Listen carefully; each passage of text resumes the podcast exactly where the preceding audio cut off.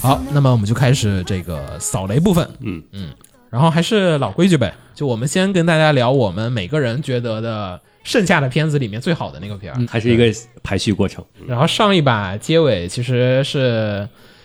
子墨结的尾，我记得是我，对，然后所以顺着应该秦九了那第一个就有一个不是十月番的十月番，那个。赛博朋克边缘行者。啊嗯，网飞的翻译是叫做赛博浪客，这个浪客这是不是跟孔明那个有点像？感觉很很日本但的。这个他俩不是完全孔孔明那个浪客， 啊，先先说我这个故事的企划嗯啊，它这个呢是《赛博朋克2077》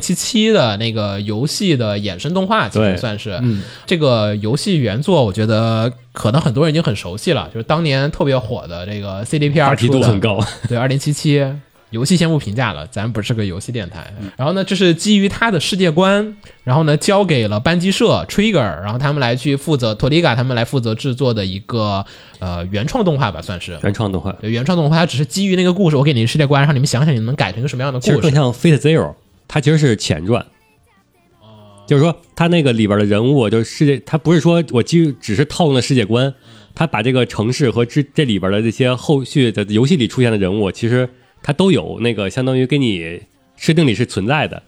但是吧但是，你不能叫前传。对我也觉得它不前是传和本啊传之间应该是有剧情上的联系哦的。这个就是时间呃点过去发生的事，啊，对，过去发生的事儿，应该叫就是时间点上是前传。对，而且它那个世界观，那个它有班级社的那个味道，就是跟你那个游戏里面玩起来那个 吧，那只是视觉上不一啊样，但其实理论上应该是一样 的。啊。然后反正这个故事我也看了一下访谈，就说其实属于一个波兰人跟日本人拉扯的那个过程。嗯，就是游戏方说我们想要一个这样的故事，班级社人跟你说我们想做那样的故事，他说啊，那我们各退一步，然后融合一下，融合融合，就整体是个很融合的故事。所以整个故事你看完，你会感觉有一些不是班级社的东西，但是呢又有一些很班级社的一个 内容。也有一些不是波兰蠢人。对，来，哎秦总你先说说吧，给大家讲讲你觉得看点是在什么地方？嗯，先简单介绍一下故事。这个故事就是沿用了，因为咱们前面说沿用了那个二零七七的世界观嘛，它是一个纯赛博朋克的世界，就是咱们常见赛博朋克里出现的一些东西它都有，包括什么那个高层、那个顶层和底层之间的这种物质社会矛盾啊，对社会矛盾，还有一体机械一体的这个大范围使用啊，这些东西，这是一个存在的这个的。然后咱们男主呢，呃，是一个普通的普通学生，然后后来呢就变成了流浪街头的混混儿，然后就讲的是这个一个底层人物，因缘巧巧合就怎么着接触到了咱们的女主还有各各类人物，之后呢如何在底层挣扎，然后去生存的这成么一为了个一故事。个挣扎反抗的代表的一个赛博浪客的 故事，特别班一级个社边的缘，行者的故事，特别班级社的一个嗯，故事走向。对。嗯你想他所有的片儿好像基本都是这种，位置的片基本都是啊对什么 Key Do La Key Key Do La 啊，啊，然后就哪怕他们以前就是那种在 Galaxy 时期做的片儿都都特别一个像那种大的一个就是看上去不牢不可破的一个整体社会，然后咱们突然 间有一嗯然后个被社会小之外人物的打破，社会之外的人物就进来，然后他自己有本身有一个奇怪的能力，然后通过这个能力，然后一步步嗯然挑后战开这始打破什么对固有格局的，嗯啊你 BNA 不也一样吗？嗯，但这个片子其实反响比 BNA 好非常非常的多啊。 这个就我说的这个互相拉扯的过程，其实感觉是一加一大于二了。你觉得它优化掉了班级社哪些不好的毛病啊？他优化掉了，首先优化掉了是班级社放飞自我的毛病，这个还挺放飞的吧？这也还嗯我觉得收住了，嗯啊，这结尾是吧呃，收住了。嗯他不像班级社过去的那几个作品，啊，那放是到收不住，嗯。也是这个结尾，其实这个结尾的那个那个结尾的感觉，有一种留白，这种留白不是班级社的风格而且班级社肯定就是我要冲破一切啊啊，对，但班级社属于冲破一切之后，但是不告不给你解决办法，啊嗯其实矛盾还是搁置的。我大概能想象得到这个正经的班级社结局是什么样子的。我我大概能想象我得觉得到。那我觉得那栋大楼绝对会一下会会会被给 劈冲往从下往上冲上去，冲两半儿。然后，所以可能有很多那个以前看这一类故事的朋友，就看了这个片子之后，觉得就说这个故事突然在结尾的部分把它往下一拽，又回到了那个就是赛博朋克的那种世界观独有的那种悲伤的那种悲伤和啊压我抑的感觉。我觉得这可能时间点儿他选择在前面也是这个一个一个原因，就因为你地点和时间这都是限定死的。有时候游戏里这个这个楼就存在着，你绝对不能把楼给炸 了。所以说，你这故限定好的结局，反正是用这种呃镣铐或者说叫什么束缚住了班级社的这种对，放飞因自为我，游戏的开头呢，这个世界的压抑和那个悲哀吧，没有还是变化，嗯没有变化的，所以你这个动画的最后不能给这个世界带来什么新的希望。但你你希望它是个，没有这样，我觉得挺好的。你觉得挺好。啊，对，因为班级社还有一老毛病，他就喜欢是在后期时候放飞自我之后补设定啊，啊，就是这个他不 敢补，他没那个权 限。对这个设定的权限，可是现在是归到这个那个欧洲那边儿，就另一另一方面从补设定这个角度给束缚住了，嗯，让他那个束缚之后做出来这个片子又有班级社那种美术风格，或者是那种单集的那种表现的画面的冲击力，然后又保证了他不会像过去那样，就是为了冲击力而 而那个。呃，舍弃了一部分其他的一些平稳的东西，哎子墨这个喜欢片啊、我挺喜欢的。这个片其实感觉是什么？班级社的美术风格还是相当适合这种霓虹灯的赛博朋克，但它是霓虹灯式的赛博朋克，你懂的。我说的是什么？我是觉得它那个，哎呀，我其实我希望它稍微放飞一点，这个框架框得有点太死了。视觉上面看起来就有点儿，虽然你一看就知道是游戏里哪个场景，嗯，但它就是不像班级社的那个，就它跟那个人物结合的有点儿就不融洽。啊，啊，你明显背感觉景那个人背景和人是人人物不是一起的。对，人是人，这个世界观是一个世界观，啊是然后就大家是有点那儿个生硬的所有背景它都是游戏里有的，就后来不有人去二零七七里边圣地巡礼去了吗？就把所有动画里出现的景儿都照着那个角度拍个照片嘛。我我就觉得那个美学有点跟他那个人物的那个人设和他那个故事的那个美学有点儿就衔接的有点儿粗糙。其实这个地方，人物的设定明显是班级社风格，因为这也是游戏里边有玩家去还原游戏那个动画里的衣服， 结果还原之后的效果吧，嗯，没有那个班级社那个味儿了。 我在想他们是不是该再再找个另外的日本动画公司再做一版 UFO table 不行 UFO Table ，UFO 做做这个这这做那啊个什么，那种你让 UFO 做就是那种黑暗的夜晚，然后只有就就就是灯，然后我跟你说啊，你让 UFO 做赛博朋克，那个片绝对就是光污染到死了， UFO 其实光污染不算严重的，不算严重，但是我觉得他那个雨的感觉会很 UFO 重做夜景光污染挺严重的。我觉得还行，他可能会更强调那种雨湿淋淋的那个感觉，嗯，就是班级社这个，其实我觉得班级社这个 PR 风格啊，如果说再自由点，应该是普罗梅亚的那个视觉效果。啊。你不觉得普罗梅亚那个反而特别赛博朋克？啊，我只是对它视觉上有点儿这个微词哈。故事上面，我觉得，哎呀，班级社终于写了一个故事，这个能够故事前后能我也衔接正经起我也来。不知道是这两方融合谁的谁的影响力更大造成的这个，这反正故事我我觉得挺好的。我跟你讲，那个结尾上面，就是从结局上面来讲，嗯就说大家其实游戏玩家就总觉得就是说哈，你们该感恩戴德，就是班级社帮你们写了一个好故事。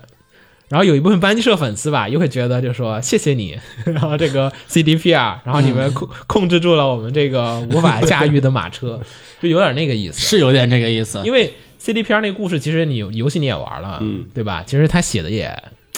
对吧？CDPR 的故事就有点儿它重点可高情商的说法就是它的重点不是故事，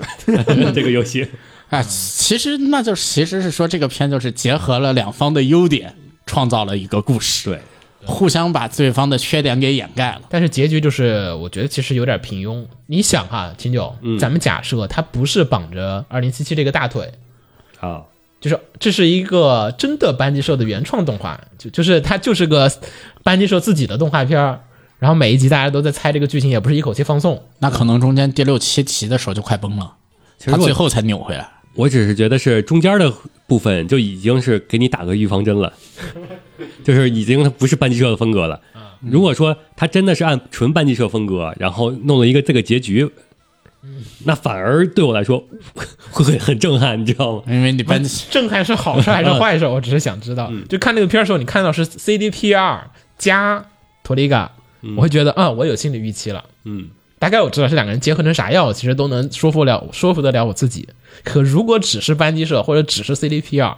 我就会有点儿。但是呢，好处反正咱也不多说别的了，反正它因为毕竟就是个二零七七的衍生动画，所以作为一个衍生动画来讲，我觉得还是比较成比功较的。 OK 的。对，而且其实十集挺好的，对集数刚刚好，题对题外话，《赛博朋克2077》又打折了，又是半价了。 别买别买，别 买，别买。不买才是开心的，才 是幸福。对，光看游戏就， 不是光看动画就够了，好来，除非你是为了出气。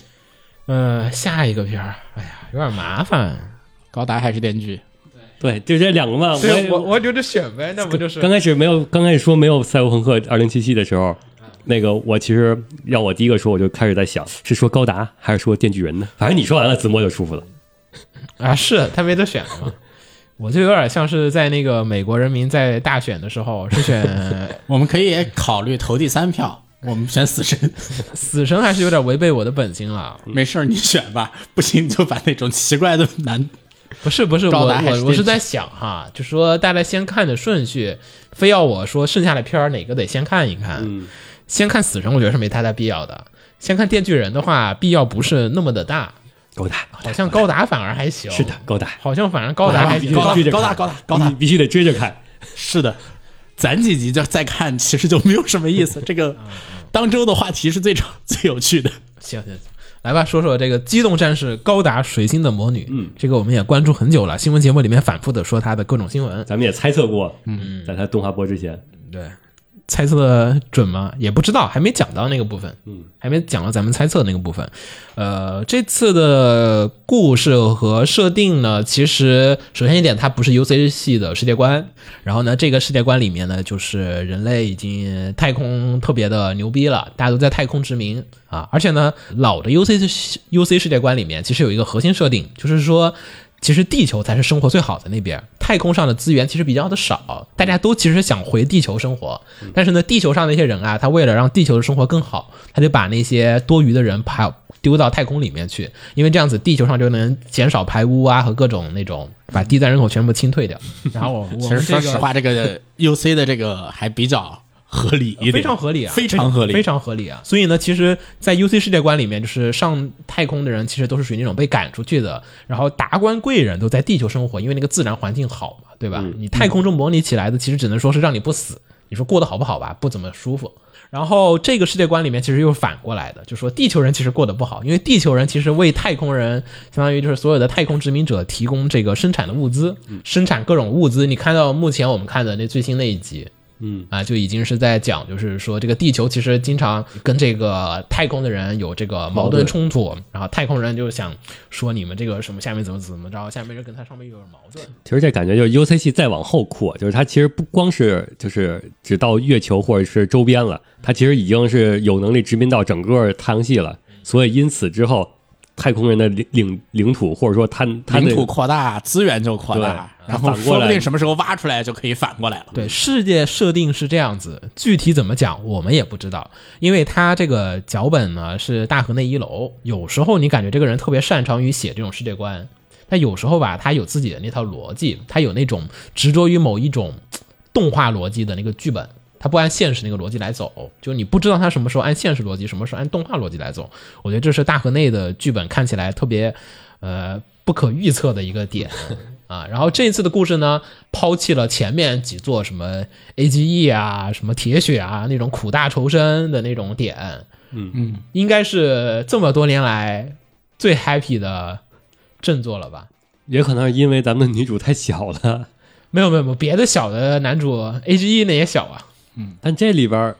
你要真细说的话，他不也是相当于整个家乡被也有苦大仇深的点对，但是他不表达。目前就是一个校园太空故事，对太它空校园的故事。嗯，反正故事基本就是讲这个零零级，大家自己先去看一下哈。反正我们先不讲零零级的故事，就是说女主是从水星过来的，对然后呢，是真的水星真的水星，然后在水星那边做采矿工作，他爸他妈在那边做水是采那个矿。公司的董事长，然后呢，这个学校开学了，于是呢，女主就是从这个乡下水星过来，来到嗯这个乡下大姑娘进城上学，对，然后在这个就是这个地方上学，然后这个学校里面呢，它整个学校的构成其实都是不同的企业家的，就是继承人啊，或那种什么人来这上学，嗯就是你必须得是背后有企业撑腰的人才能来地方来上课。自己也推关系荐信者制度，对推荐制度的，就其实有点那种贵族学校那种感觉、啊。然后女主呢来到这地方学习，其实他是想来交朋友，因为水星没有什么小朋友，可能对，没有什么同龄人，然后就是来到这，啊，本来好多小朋友跟他们交朋友，跟他们一起玩儿，他就保持着如此的淳朴的初心来到了这个地方。然后呢，这个学校里面其实特别扭曲，它是大河内的那种世界观，就是，大河内的学校就是大河内的学校是什么呢？就它里面的学生们啊，其实在这拉个帮结派他，要竞争这个学校有一个 top one，然后其他人会来挑战你，然后并且再成为新的 number one，嗯啊，大家就不断的进行挑战。故事就围绕着女主和女二之间的一些这个线索来进行展开，因为女主是从水星来的。然后呢，身上带着一些这个水星来的秘密科技。这个秘密科技呢，其实就是高达科技，其实是在这个世界观里面是被禁止的。女二呢，其实是属于有婚约，她爸给她制定的规则就是说，谁只要 Number One， number one，谁就跟他结婚。于是呢，这个第一集就有个噱头，就是女主打赢了那边的人，然后就说好，我们结婚吧。然后女主就愣住了。就每一集它都有一个类似这样子的一个爆点，然后不断的去给你展开这个学校是什么样的，这个世界观是什么样的，规则是什么样的。每一集展开点规则嘛，它其实不是在第一集把这个事情讲完了的。第一集就是一个乡下进乡下姑娘进村儿，对什么进村儿， 进学进城进城，它每一集给你展开点这个世界观的一个片片语和这个角落。嗯，在这个我们都说嘛，故事最好看的阶段永远是它展开的那个阶段。目前呢，还在大河内没把这个世界观讲完的这个阶段，你还不知道这个世界观合不合理，因为有很多部分都属于还没解释你。自己脑补出来能脑补出一个很合理的世界观对，来。但你不知道它到时候讲成是什么样。你现在就只是说每一集都在跟着大河内往前走。现在给你讲到了地球上面有一群人在反抗，嗯，学校里面的这个竞争关系是什么样子的？对学校里面的地球学生受到歧视，啊，然后他们这个大财团背后的这个财团里面，又是在怎么样进行这个资源的竞争和这个对较财量？团内部也是有那个因评为级的，这个世界观吧，高达那个属于是相当于是被安上了那个对人体有害的标志，所以说被禁了，它属于是使用禁的。也不叫被安上吧，确实有害。那个技术没有发展成熟之前，嗯，然后这边呢，女二这边呢，它其实是一个大托拉斯，是一什么个叫托拉斯？就是大的那个就是垄断集垄团断集团，这个宇宙，它按它的设定，现在目前是有三个大托拉，就三个大集团，嗯，瓜分了整个宇宙。对，然后这个女主女二这个她老爹其实是其中一个大集团的总裁，然后这个集团相当于他治治下会有很多个公司，就这几个公司联合体构成了这个大集团。然后相当于咱们这些出场的这个学院里边这些人，分别是这个大集团下属的各个公司的公子哥或者是大小姐，嗯，是这么一个一套逻辑。也就是说，嗯，在大河内这个学校里边，你感觉到的是学生之间勾心斗角，一方面有学生自己本身的性格那个互相的竞争或或者讨厌喜欢的问题，另一方面有学生背后他们的家长，对学就是生本身立场的问题，他们的立场是，他们根据他们家长背后的公司，他们公司之间在集团里边也是有派系的，也分成几大派系，这几个派系会影响到下边这个下属的学生，他们凑成一起一块儿的。其嗯实你把公司改成国家是完全没有问题的。这国家太多了，会有点儿 就是有 点落深落， 呃，反正这故事呃不好说，它会讲成啥样。目前来讲呢，是一个比较轻松的，然后有些幻想风格的嗯。太空校园故事吧。现在我的感觉就是，女主是在在学校里边在搜集她的也被有动被动搜集她的创业团队。呃，目前看起来整个片子还是挺动画逻辑的一个片子啊，所以我觉得你得把它当成一个愉悦动画片去看，就还行。你按校园 U 偶 C 像系的那个就没没对你当成校园偶像剧来看，没有或者就是就是重点不是就是副标题是《机动战士高达》啊，然后主标题才是《水晶的魔女》你他要那个访谈里面也说，啊希望大家把它当做一个叫做《水星魔女》的动画看，嗯而不是一个叫做《高达》的动画片去看、啊，因为他们其实这个企划说是也改了好几版，最老版那个企划说是真正意义上的就是水星的魔女。就很高达风的那种。呃，后来好像他们那个重庆内部开过会，就说这个品牌策略有点不太一样。就我们说那个老 UC 的问题，就有点像是你看现在开始看海贼海贼的人，一口气要补那么多作品，他有点害怕。他希望的是，就算你之前没有看过任何高达的，你也能接受这部作品，然后喜欢这个高达这玩具。对我希望把这个门槛拉低，嗯因为你那个其实铁血那个故事苦大仇深好是好，但是吧，就是太苦大仇深了。其实很多普通就想看看动画的人，其实不太想看那么苦大仇深的故事。嗯因此呢，这个企划他们官方来讲呢，他们认为是一个能让很多新时代的观众，新时代的观观众无痛入坑的一个片儿。其实你这里边还 还有些已经有埋了很多爽文要素了，它可以让它很爽了，已经也是。可以让他很不爽，也能看得出来 了。对，就他伏笔全都有。嗯对，就看大河内收不收敛一下，有没有人能拉住他。所以我觉得可以看看《水星的魔女》，加上制作质量也还行，嗯，虽然我觉得这这座的基站有点难看，不如铁血反而。嗯，不是是，这现在这个都不能叫激战，这只是小屁孩儿决斗，你不能拿激战的那个标准来。感觉最开始这块有点鲁鲁修最开始那种，而且机器人的这个主导性有点弱吧？，对，有点目前推测感觉就是后边的话是往商战那边走，女主来招不同的人，然后嗯嗯成立，，像然后你说再的结再结合地球那边，相当于我拉拢地球的势力，我有我有资源然后了成。立一个新公司，对我这边也有那个女主这边有精精英科什么其他的，我也能都有精英们，可能就代表一批一批后官二代们一起说，我咱们不要跟老爹那边复走他们的步伐了，咱们自己单干，绝对比他们强。其实现在呢，这这个宇宙三大托拉斯划分，互相之间呢也只有局部的小型的零星战争。其实这个世界观到目前为止没有凸显出 MS 存在的必要性。他们主要目的是采矿，机器人不是不是很重要。 对 MS 的必要性没几出集现下来之后，感觉机器人越来越没有什么重要或者性。说不像之前的那些高达作品，一个高达一出来，立马这高个达战帅场上就不一样的气氛。高达得帅啊这个你高达出来 这就出来了，出来吧。 其实我说实话，是在于高达丑不丑、帅不帅都不影响我现在这个片儿的观感，是让我觉得特别害怕的地方啊。当然了，这只是说就是帮资本家操心，就说你玩具会不会卖的卖不出 去这个问题。但是现实是风铃卖的不错，所以你不用帮资本家操心这个问题，风铃已经卖的挺不错了但是也许按我那样子会卖的更好，人家无法无法检验啊。啊。这个动画可以瞅瞅吧，没看过高达的人可以看看，看过高达的人放下高达再来看。对，看过还不要纠结，我知道这个片推荐什么人看，喜欢鲁鲁修的。大河内粉 丝。你 这一啊，是是喜欢大河内那几个作品的那个，我我都我就不报菜名了，那几个大家都知道。就行，来吧。哇，好多推荐的，作作为新番来讲吧，其实高达这种东西是很成功的，嗯它就是这次的高达还是很成功的，它乐子多嘛，就每季对的你都可以聊聊。就 l i c o l i s 的代餐，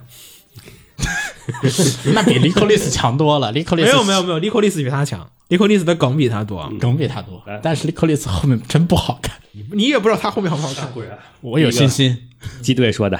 在这个萝卜萝卜片儿快咽气了的时代下，还能看到高达 TV 新作，本身就已经值得欣喜一波了。制作水平其实还不错，色彩亮丽但不刺眼，角色关系明晰还带有浮现。目前看到第三话的情况下，结合官方制作的特别的带剧透的 MV 来说，剧情基本明示了主角和风铃高达的关系了。不过这种情节能产生冲击的，也就是新观众了吧。总体来说，满意希望小林宽能好好拍出一个像样的故事，洗刷一下铁血带来的耻辱才是要紧事儿。至于大河内，我要再强调一遍，他的话语权在制作组里是很低的，小林宽才是把握这个故事好坏的关键。别再和当年铁血一样，明明是长井冷血的锅，偏偏骂的最多的是钢妈，活脱脱的冤枉大了去了。我觉得他开头说那几句也不是什么赞叹的话吧，什么颜色亮丽而不刺眼，这这是他妈夸奖一个动画片的逻辑吗？然后什么人物带有浮现，这这不是正常动画该有的吗？呃我我总觉得对于老基站粉丝来说，也就是那种啊能动就行的感觉，这就有能动就呃行，我先推了的感觉。要求这个前面几句都不是推荐理由，感觉呃，还有是奥杠推荐的，是反正我没把它当高达看，就是怎么就怎么就觉得很有趣，很顺眼。期待大河内发病，看看除了建国雷普王之力之外，还有什么新花样。年轻人的第一部高达，这是来看乐子的吗？这应这就是看乐 他的。 的话后面也没有什么好的。我觉得首先点哈，那个刚才鸡队说那个大河内背不背锅，或者说编剧背不背锅这个问题哈，其实是这样子的，大部分的时候导演只提供一些基础想法，然后编剧是来实践它的人。你能不能同时满足所有人的需求，其实是编剧的工作。嗯，就是资方和那个导演同时会跟编剧说，然后编剧写这个故事，然后导演本人一般来讲，除非这导演真的特别闲，否则一般导演自己不会去动笔改这个脚本的。因为毕竟你花了这个钱请了这个编剧，所以编剧肯定就锅吧还是得背的，就就只能说可能大河内每次都找不好那个说服导演和财团的那个点，并且或者说同时把两方都满足，还能满足观众的那个设定，他可能想不到这个。确实，大家都得背。然后是二推是双雪明，第零集的基调比较厚重，呃，符合遗老的口味儿。是的，嗯，但一二一到三集呢，就是轻松校园加儿戏的企业内斗，落差很大。当然，按照大河内的尿性，后期肯定有翻转。整片的最终评价主要取决于这个翻转的好坏，就是中立的观望一下。然后它 PS 前三集的战斗都是标准重力下一对一的决斗，这不就是《机动武斗传 G 高达》吗？然后啊、呃是毒奶电锯人、毒奶水星魔女，大家一起毒奶的鸭子说的。 一季以前就在奶了，自然要推荐。我只能说，大家要相信大河内。别的不说，就女主地灵化和本片里名字不一致上，其实就很容易想到后面一部分黑心残的展开联想。强烈推荐大家重新复习一下地灵化，很多藏在画面里的设定，其实是在暗示着本片后续的天外飞锅。如果只是被百合元素和开始那点超展开就被带偏了，只能说大家太小看大河内了。财团 B 为此都复活周日五日五点档，就可以看得出来是下了相当大的本儿在高达新作上。如果就大家都想得到的展开，那么后续的话题度和宣发维持肯定对不上这么多期待的。毒奶满上都想得到的展开，不是想得到的展开。哦，他是想得哦，是这个意思，嗯。然后爱豆乐乐，截至第三话，说实话犹豫过一段时间，到底是推荐还是不推荐，最后是头头子决定放二推。如果不是高达的话，兴许就毫不犹豫直接放首推了。嗯，就前三话的内容来看呢，水星的魔女很难满足我这个遗老对高达新作的期待。看完之前预热第零话的时候呢，我对这部高达的期待值是不低的，虽然有些用力过猛，但作为世界观铺陈和埋下矛盾方面做的确实不错。略显沉重的气氛呢，也是我所爱。前传小说也将这种气氛持续了下去，与 OP 相呼呼应之下，更是令人动容。然后到了正片儿，各种流行要素犹如儿戏般纷纷踏至而来，将动画变成了截图、拼图与 GF 的社交媒体狂欢。前传塑造的氛围几乎消失殆尽，作为表面工作的激战画面也不尽如人意，更加凸显了儿戏感。不过看了访谈，似乎前计划的剧本经历了临时大改，那我大约还是愿意相信大河内的能力，能够将故事引导至一个更加严肃的方向。毕竟大河内的上限在那儿，而下限嘛，大不了开除高达级。结语是借用一下 NBHT 的话，就是水星的魔女最大的问题可能就是它是一部高达。但我觉得，如果它不是高达，可能在我这儿还得往下调调。前面他们都说过，它其实有好多伏笔的。我就说，如果它不是高达嗯啊，可能反而我又放不到那么高，因为它是高达，所以你才对它那个可能存在的那种，就是厚重的那种使命感存有期待。嗯，如果它不是高达，你就可能想象大河内会大河内会让它飞到一个你也不知道在哪儿的那个角度。我觉得可能对我而言，它就是个校园危机。然后还有不推荐的，不推荐的我看看啊，四依然不推荐。虽然不了解大河内楼，也没有看过几部高达，但是这部年轻人的第一部高达似乎有点太年轻了，各种要素诸如校园、百合、后宫、倒贴，一股脑的全往里面塞，让我有一种很突出的我知道你喜欢看什么，所以我都给你看的别扭感，整体观感十分奇怪。女主都好几集了，台词没几句，怪叫倒是一直没断。其实我不是很推荐了，只只不过说呃排来排去，感觉就排它了。但其实年轻人的第一部高达这其实是玩梗嘛，因为年轻人第一部高达应该是什么呀？合适 C 的 UC 吧， UC UC 不合适，啊不，独角兽啊，我觉得独角兽他没有破圈儿，我不要破圈的高达，破不圈是的高达破圈儿的才能到年轻人这块儿吧。独角兽真不行，我觉得是铁血，铁血我觉得是 C 的。就铁血那个最后船长那块儿，其实 C 是的不行啊，C 的已经太老了那。已经不是年轻人啦，看 C 的的已经是那 C 的那故事，现在人看尬，你知道吗 C 的已经是老中年人了， ？C 的绝对尬。算不上遗老吧，但你也是中年大叔了。下一个你要推哪啊个？下一个我除了说电锯人还能说别的吗 DIY 也可以对你不是看你自己喜欢， DIY 可以看你自己喜欢？DFI 我不是那么喜欢，嗯那你就说吧。就说电锯人了。啊。啊。电锯人也是这剧这季相当于话题度最高的几个片之一了，由现在是由马趴制作的，其实我看这个片，我最开始我就是我对它唯一的期待，只是在于就是说，因为我看《电锯人》的漫画，我感觉不到它的魅力点所在。我希望这个动画，我一看就能让我理解到，OK，哦，原来电锯人的粉丝们喜欢的东西是这个东西。我希望一个动画能用动画的演绎方式，让我能 get 到它这个片子或者说这个原作作品的魅力所在之处。你其实看死神啊，看火影啊，看海贼啊，看那些电不是什么那个鬼灭之刃啊那些的动画，你是能感觉到知道哦，它原作的那个核心的那个呃亮点是什么东西。其实你看动画，你能很好的 get 得到，尤其鬼灭之刃的那个改编，我觉得做的特别好，就是是的在于你其实是能给你补充很多你那个。漫画的时候信息量很少的那种，关于配音啊和那个战斗对，因为它有配音和音乐之后，它招把式它把整体的那个氛围给你强化之后，你就知道哦，原来它展示的世界观的魅力是在这个地方。但是《电锯人》这个它改完了之后，它有一种很强烈的空气感，就是你感觉整个世界是在一种呃阴郁的氛围当中，但是魅力在哪儿？就是我后来又看了一下，我发现他其实并没有改动什么关于原作前期的那些东西，他其实还是照着漫画在走。至于为什么我感觉它更像一个正剧，它没有那种怪的感觉，可也可能是因为它漫画本身，它前期也是一个很正的一个漫画，很王道的一个走向。它其实真正的藤本树的怪异和那个他自己 藤本树的神经病对是从中期展开对体现出来的，所以前期其实前期漫画其实火也不是前期连载时候火起来的，前期还是挺一般的，所以你这个动画前期你不要抱太大希望能看见什么藤本树的东特有的东西，但我感觉动画改的其实并没有说我改原作了，它反而是啊还完，是改了的。我觉得它是完基本上是照着原作在进行，嗯，而在我感觉它更像是看上去更像正式回战啊，士兵是呃一个公司嘛，啊， 对，他的他的意思不是同一个公司，他的意思是你抛去这个漫画是谁画的，你把那个恶魔换成《咒术回战》里面的咒灵，嗯，没有任何违和感，放到这个片就子很正的一个正那个作品。而且我跟《咒术回战》还不一样，我觉得它这回的重点就是按比例来说，就是我看这前几话，它的其实文戏部分琢琢磨很多，反而是打斗打斗部分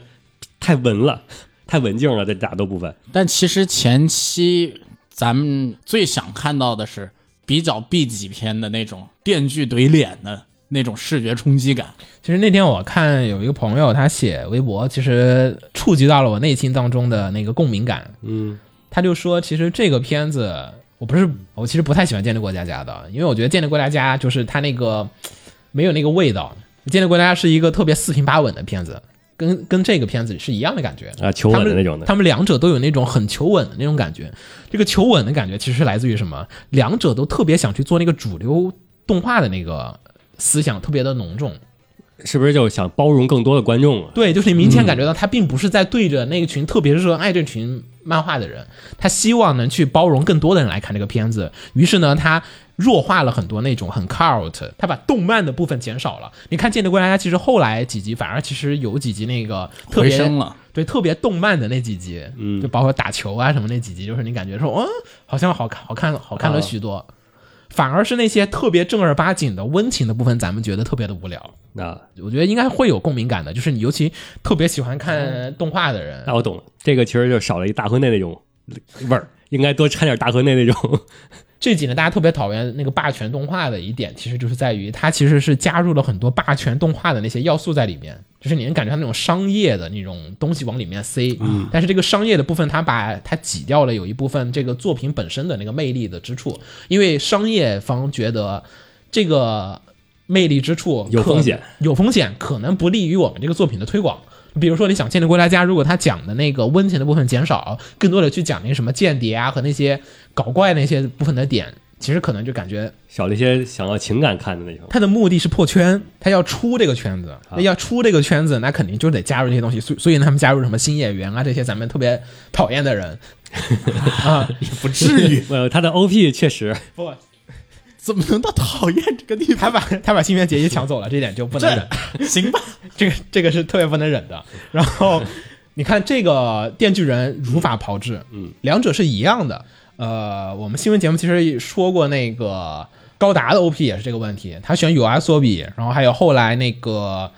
反正很多现在很多的日本的 OP，它动画它都选那种大的那种组合，或者说有名的组合，就是感觉就是这个动画片儿的目的是为了来推歌的，就是我想推我们的歌手，于是把我们日本歌手往里面塞，而且日本歌手的歌还并不是为了这个动画去做的啊，这是特别难受的点。啊，那你这么看，其实大河内功劳挺大的，他保留了动画味儿。 大家其实都在选选择一个点是在什么？是复制当时《鬼灭之刃》的那个成功。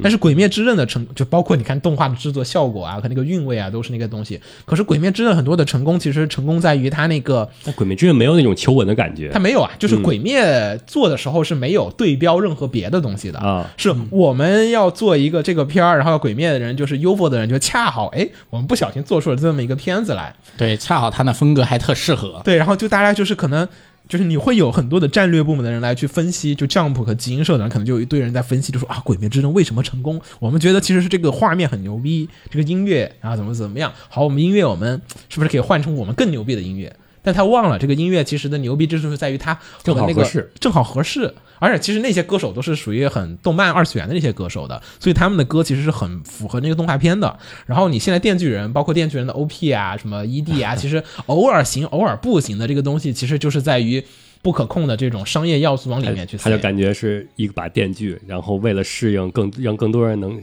摸它，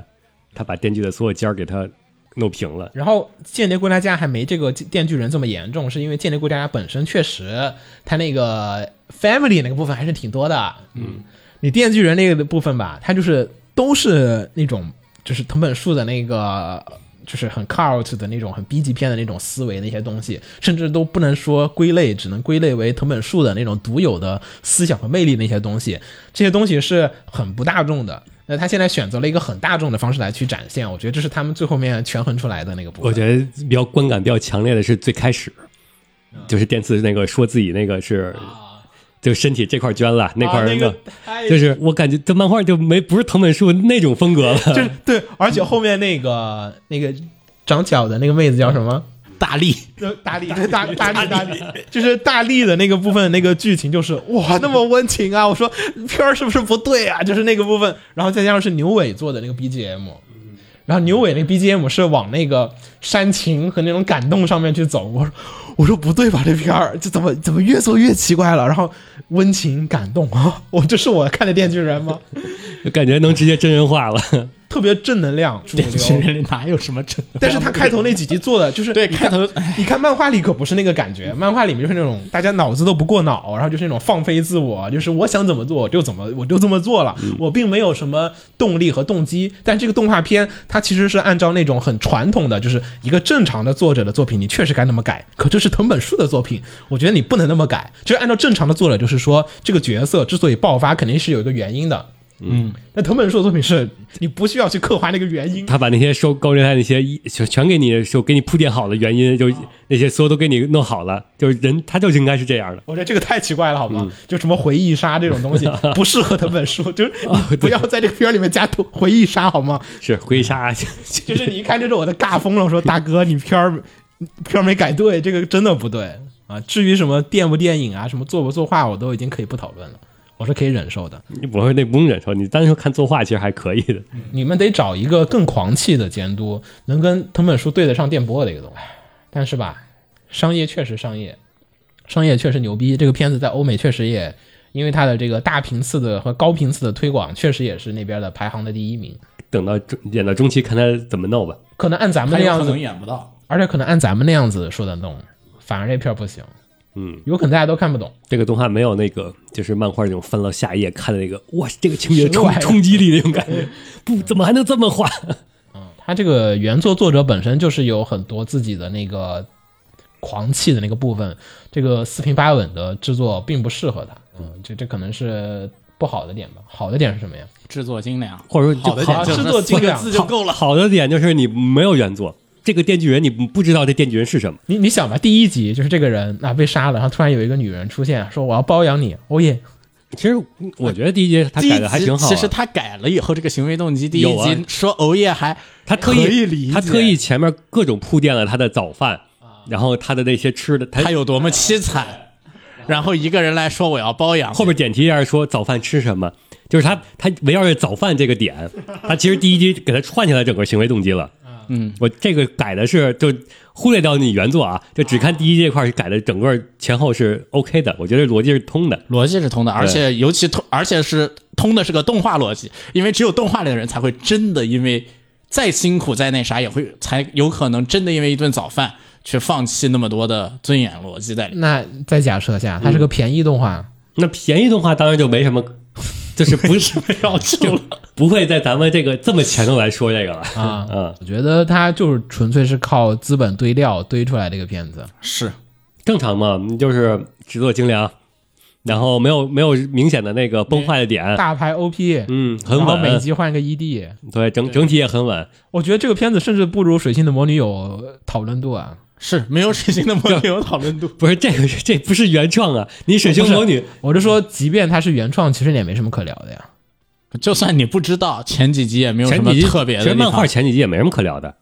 啊。你这看后面几集，对你这个，它前面都是在铺垫嘛。你要真的是完全原创那么改的话，它就不会是这种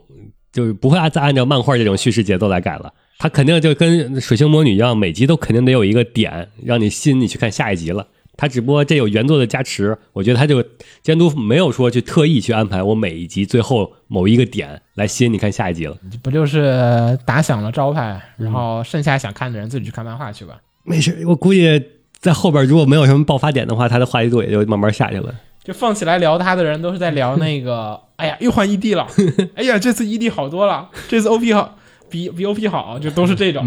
然后再就是说，哦，这次打戏终于好像可以看了，然后就有一堆人开始反驳。好看吗？啊，打戏，打戏没啥印象，就是你感觉他。就《电锯人》整个片子都是我讨厌的那种堆料。什么叫堆料？就是堆料我不讨厌哈，我讨厌是它堆料之后，你感觉就是，你这十块钱的料吧，和我那一块钱的料炒出来的菜感觉是一样的，甚至还不如我那一块钱炒出来的菜好吃。就你看他好多时候那个文戏那种部分，张数作画张数之多，那个画画面之细腻，哇，张数之多有啥意义嘞？就只是多了，然后呢？ 我我称赞两句，看多了你也烦。整整个片儿都是那种之后，你反而不觉得他怎么牛逼了。而且是一种就是因为堆料，所以说是起点很高的评， 就是从头到尾都是这个样子。对，来秦九，一推的是双选名是一推，打斗画面有冲击力，适合截取成短视频，在社交平台传播。第二集的分镜手法接近现实中的实拍电影，比如车上来回几次正反打，在动画中不是那么常见。大家都在说马奇马声优，我觉得可以接受，期待后续发挥。黑色幽默桥段不如漫画带劲，第二集最后对大力的塑造有点单薄。原作也是这样吗？他是问号。那这应该是纯动画党，嗯，嗯，没了。我找找二推，哎，你那个鸭子不是写着名字里面写着电锯人吗？然后结果自己没他奶，毒奶嘛，他都说是毒奶那电锯，毒奶得奶一下吧？奶呢？他他鸭子第一个一推是孤独摇滚，二那推你的是名字凭什么叫那个？二推是那什么呀，水星魔女三啊，推呢？那没有三推，三推不三不就不推荐那了？你名字为什么要叫毒奶电 锯人真呢烦？你的奶呢？好，我再看看二推的，啊，只有一匿名的，嗯，就是剧情有原著撑腰，制作方也是要钱要钱，你看那一画一画的换一地的，只要不脑瘫，咋做都不会太差。你把钱给我不好吗？ 你做啥动画呀？ 不是，我我是来看你那钱的吗？给我看，哎， 我很有钱哎，我不是，我来看动画的。别啊，然后是不推荐的，子龙是不推荐。嗯其实也没有那么失望，因为本身就没抱什么期望。是的，首先，漫画原作也一般，然后就是一部众望所归的话题热门作。失望的点主要在于我个人感觉中山龙老师他当监督的经验不足，导致整体方向有些跑偏。仿实拍的风格在我看来有些浪费作画资源，是的， 嗯，花了功夫，但是呈现出来效果差强人意。那即使工作人员再怎么加班，观众也没法喜欢上这部片子。仿实拍的风格拖了第一集打戏的节奏，为了打戏腾出的空间，让画面变得无趣乏味，没有张力。包括看到第二集，整体呈现出来的感觉是比较压抑的，比较担心后续的发展嘛。但是《电锯人》这一季也不会有那么多之前大家看漫画会有的名场面。但我觉得这不是把动画拍的平淡的理由。实话说，这个片子已经蛮成功了，监督和新人声优刷了资历，漫画得到了宣传，十二首好听好看的 ED，呃，索尼 Music Happy Happy 把啪也 Happy，所以换个角度来看，动画其实挺好的，大家都很感兴趣。对，制作方全都很 happy。这这是什么资本运作的？就是终极产物。我说实话啊，确实，就按这个逻辑，才甚至还能解释得清楚。啊它是作为一个漫画的一个广告，就是哎，这动画怎么看起来就这么平淡？这漫画是这样子的吗？我去买漫画看看吧。嗯， 它能产生这个带动消费的这个对，效他果。就如同很多轻改为什么做的不好一 样，还有改路改为什么要那么随便的做，都是这个原因。就是这个逻辑，就是你好好的做和你做一个平庸的作品，能带动的销量是不一 样的。然后《星之镜》，我给导演出一主意，咱可以把 OP 在开播前几天放出来，炒一下热度，然后正片呢只放 ED，毕竟准备了十二首，画面配上一些关键场景的牛逼作画，然后这样工期也缩短了，牛尾的钱也省了，作画党也有的吹了，也能留给观众遐想的空间了，促进二创，也能掩盖导演改编实力的不足，多好！没有人受伤的世界就完成了。呃，最后呢，咱还可以再搞一个特别企划，玩手致敬。你导演不是喜欢真实感吗？那咱就玩实拍，你就站在中间，全体 staff 把你围成一圈儿，然后一边鼓掌一边跟你说我没得兜，然后随之屏幕一黑，然后打出几个大字塞奥纳，这个够损的， 然后爱洛洛洛也是还有不推荐了，不推荐，还有很多不推荐有很多。哦哦，推荐没什么，呃，首先声明，没有说《电锯人》动画做的不好的意思，做的挺好的。，都贴假， 都给贴假 作画不错粉丝比较可怕。嗯，摄影也很潮，上色除了不够脏以外，也挺舒服的。但是不知为何，前两话的演出总有一种很刻意为之的感觉，而且明明演出挺好的，但就是有种说不上来的错位感。形容一下，就是你开着导航，按照路线走，路很宽敞，没有岔道，车流也少，前面也没有丰田挡道，微微下坡，你松开油门，匀速前进，就瞅着平均油耗一点点掉 到七，刚考驾照，一切都是那么的美好。但是，但这个导航一直在您已偏航，以为您重新设置路线的这种莫名的不爽。最后一看，哦，原来我设成步行导航了的感觉。啊， 括号真人真事儿。衷心希望到了圣诞老人篇能扭转我的看法，不然就太可惜了。哦，顺便说一下，这个片子其实有一个壮举，嗯就是没有制作委员会，这是马趴全资参与啊，哦，就是他们把有钱了他们又改回去 了，就不是说制作委员会是日本动画的伟大创新嘛？嗯，我们再回去，就这个片，如果就这个片，其实马趴承担了挺大的这个压力的，就说成不成难怪要这么求稳呢，不是很懂吧？但但我嗯觉得不玩不起来就是也对对，就玩不起来。嗯。然后 all on all all gone 就是不够 B 级片的感觉，经费过于充足，呃，经费过于充足，而且讨论度太高了，怎么怎么看都像是必必须爆死的。 啊，讨论度高好像也是一个大家说现在的偏 BOSS 的一个主要要素，就是因为讨论度高，它就意味着它破圈了，嗯，就它会带着一些不太懂和没有了解原著的人进来，就是有些人会带着那个后入的观点进来去讨论这个片子，嗯，你就就会有那种动画党啊，或者说是那种被洗脑，先被先有观点的人，然后再进来的人进来，所以他们说一个好动画其实是不应该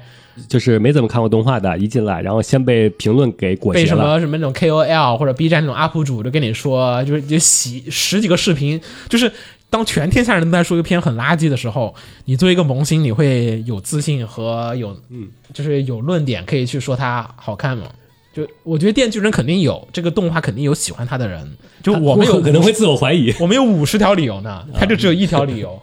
哦我觉得还挺好看的，我也说不上来。就是现在 B 站好多 UP 主都更新了新番的那些点评了，我都留着没看呢，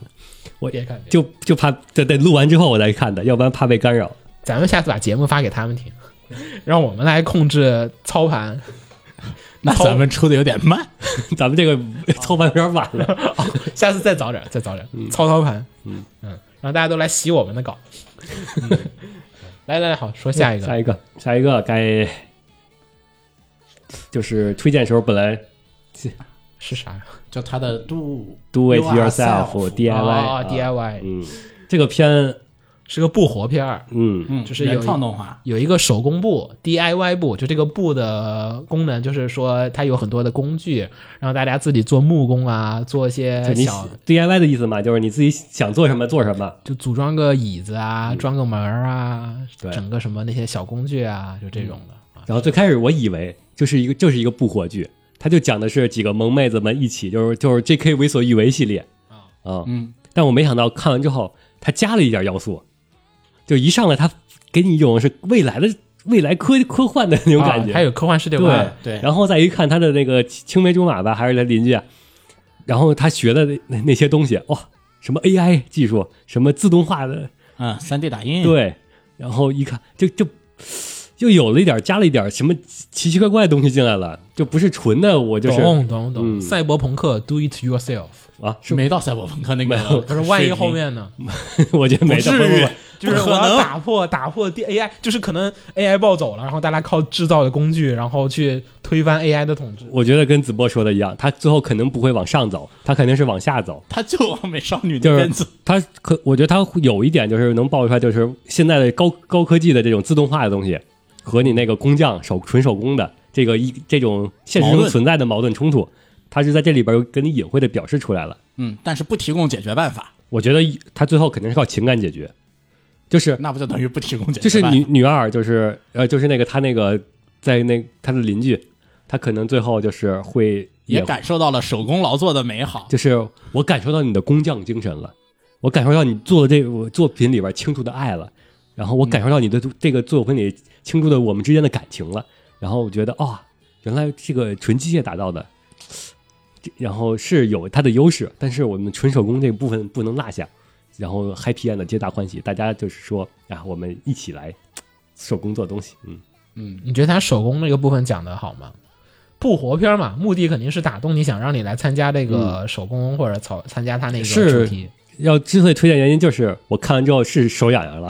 可可能子墨因为一直在厂子里边儿，所以说你不也在厂子里面说你不在厂子？好像你不做手工一样，我们这你就是我这些 AI 设那一备派，对我已经是 AI 那一派了，就是我们都是在电脑前面他啊、是女二那一派。我们就是我很少去实际的去真的去上手啊去弄去了啊。 那要我来说的话呀，手工这片嗯它有一个问题就是，其实很多情况下你也是 AI 派，啊， 不是不是，用不到它那么，它有很多时候它有点过，它做那个手工做那个什么的做东西有点过于科班了，很多熟练不说都不用到熟练工的程度，你稍微差不多的情况下，它的很多步骤流程其实没有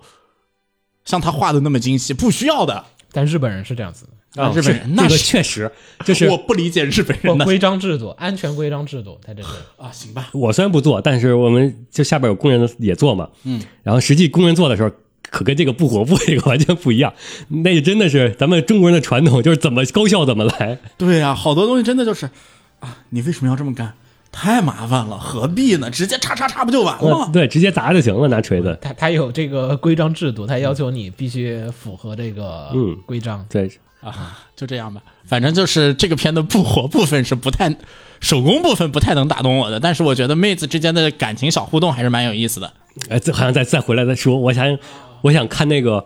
就女二，就是她，她那个 A，就是用电脑做那些，嗯，她她其实也算 DIY，她只不过是没有人手，就不是你自己去锯，对，呃不不是，这她也是 yourself，你自己画图嘛，这部分能不能掺掺杂进来？然后还有她现在的都主要是木工，精工是吗？没有我，你得我想加点工啊来不了，我想加点电电路啊，就是你你单片机也是 DIY，看看这个海报和这个 OP 感觉没有。我看里边里边有一妹子，我觉得她挺适合变代码的。啊，里面这已经有一个，确实有一个大佬，那不叫适合了，那叫啊他代码随便写的。呃，对啊，你就有这个人才了，那你我觉得你弄点自动化的，就就弄个单片机掺在你的木木工里边，弄个什么自自自可以己有一些更酷炫的制对作发明，对，但即便如此哈，想让我看完这十二集还是有点难，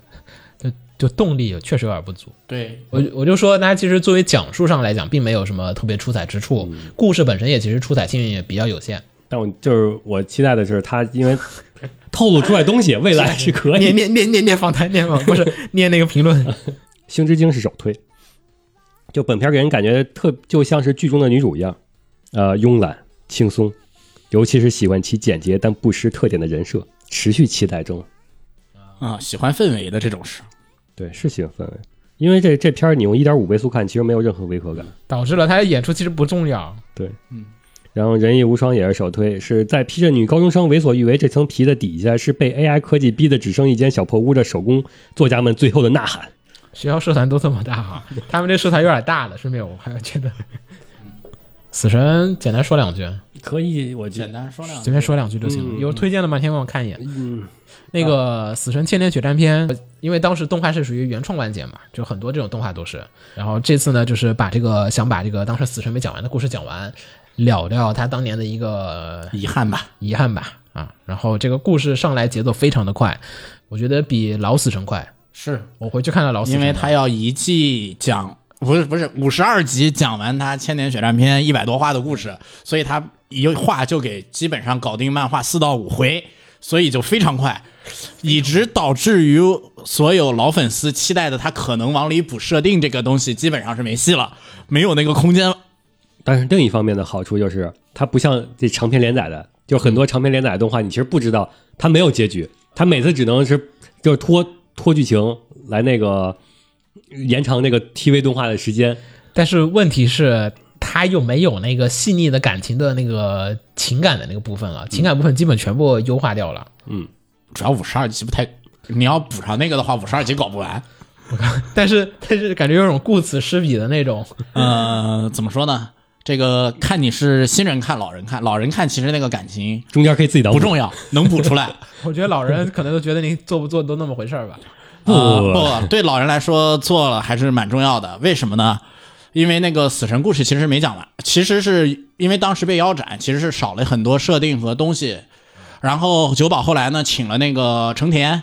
补了小说，补了很多设定。然后呢，现在呢又在周年企划，这个其实血战篇是他二十周年企划中间跟二十周年一起的，先是办的那个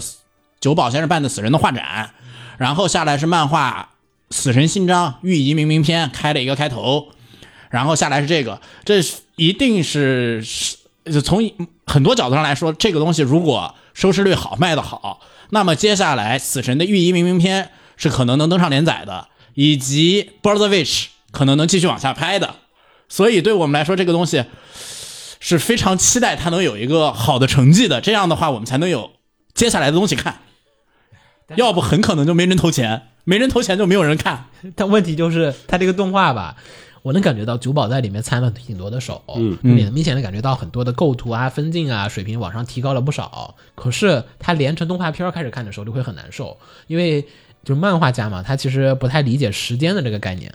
他只讲究这个空间的这个概念，因为他们漫画是没有那个时长的，我只要每一张帅就可以的。嗯，可是有时候有些镜头你是需要它长，有时候需要它慢的，这些部分全部都没有。这个片反正我看起来特别难受，漫画我看了，我也算老粉，但是，哎，我我不行，啊就像鸟说的有那个问题，打斗部分明显是漫画打斗的逻辑，非常属于就是嗯摆 pose 帅过完事。没有没有没有，那那个是老版漫老版动画的节奏，这版也是，这这把版打斗也是，这版打稍微好一点。好很多了，对话很少了。老版对话那个是能占好几集，大家占，哈、看我这个什么什么形态啊什么啊，这个招数难道是？新版的直接秒了。对啊，老板那个真的是很严重的，就是我看我的什么什么招式，然后输好几集。没呃现在赶得越快其实越好，你赶得越快，感觉越快就越意味着后面它有有改空动间给我们加东西就。不会直接照搬原作漫画这个腰斩的进度了。然后是 P L 做的，所以呢，小丑社做的，呃，这个小丑的质量还是可以保证的。老主顾了，嗯，专门做长篇，嗯，但这个质量，呃死神这么多年来可能最好的。最好的死神了，死神的动画真的不受人， 死神的动画就是爹不亲妈不爱的那种。对，就是你能看过火影的卖，就是作画的卖的嗯截图特别特别多，对吧？火影的那个作画，那动画那是上天的，对吧？嗯你这海贼的也有啊，海贼各种作画也有，死神的唯是独没有死神。死神有，死神是 OP 合集，歌好，那不带不是他 OP 好，OP 那些啊嗨，就是呃啊哎谁因为不好呢？ OP 那些 pose 啊，啊嗨，那好好，来来下一个谁？那岂不是没有，刚到第二梯队，这第二梯队里边有好多我觉得是一个水平的，可以一起说的。好？明日方舟，你是黎明前奏，嗯，既然你放到这么前面，至少能弄第对一集还行。但我也跟大家说哈，这个放到前面啊是也是因为它没出第二集，出第二集之后就不好说了。明日方舟的动画，目前来讲，这个制作质量还是秒天秒地秒了好多这个手游改手游改的。就在手游改里面，它梯梯队的，我觉得排名还是挺高的。第一集只说第一集，好多手游改就属于快速过剧情，然后不讲究去讲那个展示世界观。因为对于手游玩家来讲，其实那个剧情吧，你在那个手游里面你已经看的差不多了。你其实希望的是通过有一个动画片，让我感受那个世界是什么样子的，然后你别配那种特别尬的那种，就是打斗啊和那个背景啊，其实就大家都能忍。嗯啊，这是我觉得是手游改，基本就这么回事儿，就真的就是就是这么回事儿。要么呢，就是你学 CY 那种，是跟你毫无关系。方舟这个呢是按照游戏的剧情正儿八经的去讲的一个改编作，它还是改了剧情的，改了不少。它反正改了很多的那个细节，还有那个角色的台词也是好多加出来的。他没有问你名字，然后包括那个 Ace 过来救你那段儿，因为你那个方舟吧，它那个游戏剧本里面就是说你开头一二三四，就是每一场战斗里面为什么打这场战斗和这个打这个怪和你这个剧本它其实那个关联性它有是有，但它不强。对，有几场其实可以不打，所以他不用每一关都拍。好的部分呢，是在于说它确实达到了我说的手游改的那种，我给你把世界观和这个氛围给你呈现出来。就现在的手游，它那个文戏部分不都是一个背景，然后两个例会，那个背景不带换的，就是或者那个背景其实没什么信息量，只是告诉你啊，你们在某个地方，然后你自己得脑补可能处于什么样的空间，动画要把这个空间给你还原出来，这是动画啊组最大的这个就是工作量的部分，其实是在这儿，就是你画那人走不走啊，其实都已经相对而言还比较好说了。然后这个动画呢，开头就是从休眠出来，其实有点有点遗憾哈，他没画休眠舱，那是还有他休眠那个地方是啥样，他估计也是省，就是我没有精力去画那个休眠那个中心长啥样的但其实后边有的，那个中心后面全景的时候，你能看到啊、啊你说动画还是什么？动画，哎动画里那个城市全景中间那个大圆球，就是啊，不是我说里面那个样子，里面没有，对里面没有，有外面的样子。因为那个不是应该跟那个只谁要里面那个样子是动画，游戏也没做设定。对，我就觉得是他们很多游戏没有设定部分，他们就没有设定了。嗯，然后包括那个城市的景，感觉是选择了一个东欧的小国的那种样子的那个样貌，然后随便放了放，就是那种生活感的那些部分，其实它基本没有往上面去加，有点像异世界的那种动画改编的那种处理方法，就是我找了一些素材贴上去，然后摆了下来，你你并没有改体现出那个乌萨斯这个地方。就是他那种生活的那种感觉是什么样子的啊，就其实只是有一片这个空地，然后包括那个天灾的那些感觉，可能现在还没到那一块儿特别详细的讲，所以它整体都只是那种氛围有，但它不够详尽，不够详细。嗯当然你不跟 CY 比，就是你跟大部分的手游比，还是属于秒天秒地了。哎呀，跟优星自己做的其他比就行了。少女少女泉下是他家吗？不是不是不是不是，他那是家那是对面，那是对家，那是对家，你 家家不 对，家不对。行了，他干过了对家就行。 对啊，就是所以说他的成功是他战胜了少女前线的动画。嗯少女前线的动画确实只有那个 OP。少女前线如果当时动正片按照他 OP 那个做，他也赢啊，就是他有世界观嘛，有那个人在这个地方。现在呢，罗德岛这个我觉得可能比较难的部分是在于后半截，他怎么有这么多穿的奇奇怪怪的人出现啊？因为他的穿着是没办法融入这个世界的。嗯我觉得还好吧，就是很多人的服装啊，它是跟那个普通人的服装是不太一样的，就有有些人穿的比较花枝招展、奇形怪状。不让他登场就好了。就主线登场那些，其实他没有主发线现登，场的除了灵光都还正常，那个骑士铠甲是有点别扭。然后其实铠甲可能他就是融入世界观嘛，他卡西米尔可能都这么穿， 当然了，这个有点吹毛求疵哈，也有点抠细节。就是说，你在一个城市里面，就大家在打仗，你露大腿，有点不合适。就不让他露了就完了。它这个第一，你觉得会做到哪儿啊？八集，反正只有八集。肯定是米娅呀，什么米娅？应该是米莎吧？米莎，啊，对，嗯，我不小心不小心串台了。呃，前三章，啊第二季就是相当于第四章再加第五章，就是夺回龙门。它这个动画应该就是强调它当时的游戏的那个零章和一章的时候的那个乌萨斯的那种。就是混乱感，就是你有一群人在暴动嘛，嗯，有一群这整合运动人在这个城市里面闹暴动，然后有一群平民想逃出，然后罗德岛的人也想从里面逃出去的这个混乱的局面里面，你怎么在一个城市里面逃出去这样子的一个逃出升天的就是他家那小女孩儿，他家那小女孩儿代表着他不光是直接照搬原就是主线剧情，他相当于是把后边他补的这些设定，他都给融入进来了。就是关于这这个整个这个这个时间点发生的事儿，不光是主线这块儿，包括后边那个像那个乌萨斯的孩子们他们的活动里边儿，那个谁，呃，苦艾他那块儿也是发生在这个时间点儿的。我希望就是说他能这个结结合动画的这个重新走的时候，会把后边他补的那些 sad story 那些设定给融入进来，给还原成一个完整的。但这个呢，现在放把它放在这个位置的理由，其实也是因为它是手游改编。嗯，呃，基于方舟这个开头前期剧情其实写的不太好的这个，或者或者说是，呃，没什么爆点的这个剧情的情况下面，我觉得现在这个改编质量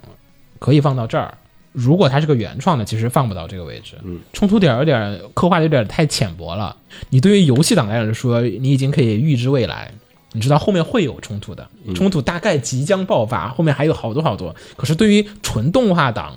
来讲，可能你的体验会比较的 纯动画的体验就跟游戏玩家玩第一章是一样的，很糟糕，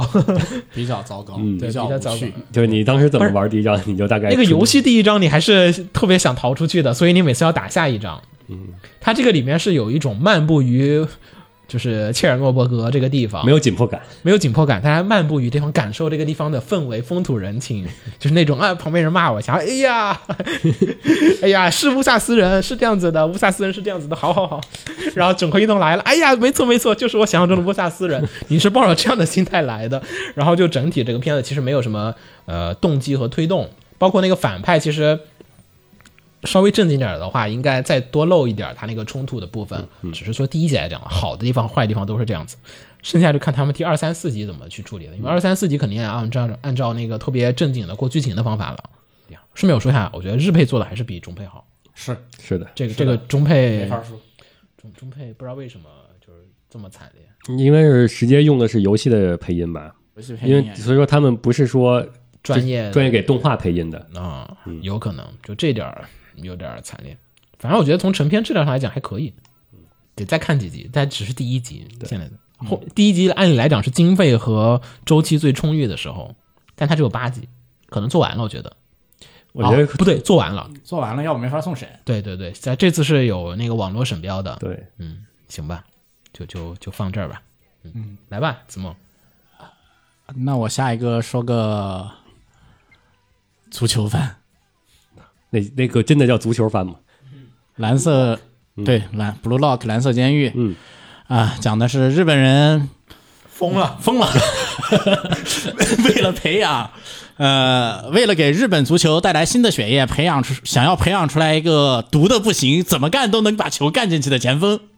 来解决日本足球每次都只进到十六强的窘境的，他们选择了三百名优秀的前锋，嗯，关到一个地方，然后让他们去互相学习踢足球，最后只能从这些前锋里面选出一个，剩下二百九十九人都将永远失去参加国家队的机会。养蛊呗，嗯，的这么一个故事，就是你不能深究，这个你设不定能深究这个片的足球逻辑。这个这个设定你完全不能深究， 这个片刚开始给我带来的反应就是，你这么踢足球是不是不太合适？然后后来看下去，其实这个片就是一个披着足球外衣的大逃杀类型的片子，从多少多少人里面选出一个精英来的这种片，你不要追求他为什么选这个东西，而只看他这个逃杀逻辑，大家之间是怎样勾心斗角斗智斗勇、勾心斗角的话，他还是有他的看点的，也就这就是他唯一的看点了。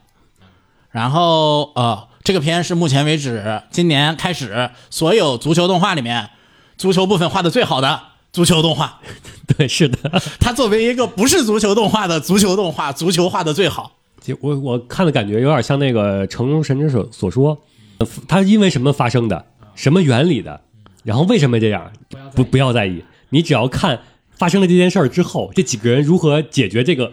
每每一次的一个小问题，对一步步怎闯么关的这解个决过程矛盾矛盾冲突？怎么让让自己更加的在他这个逻辑下去斗智斗勇，让自己更加成长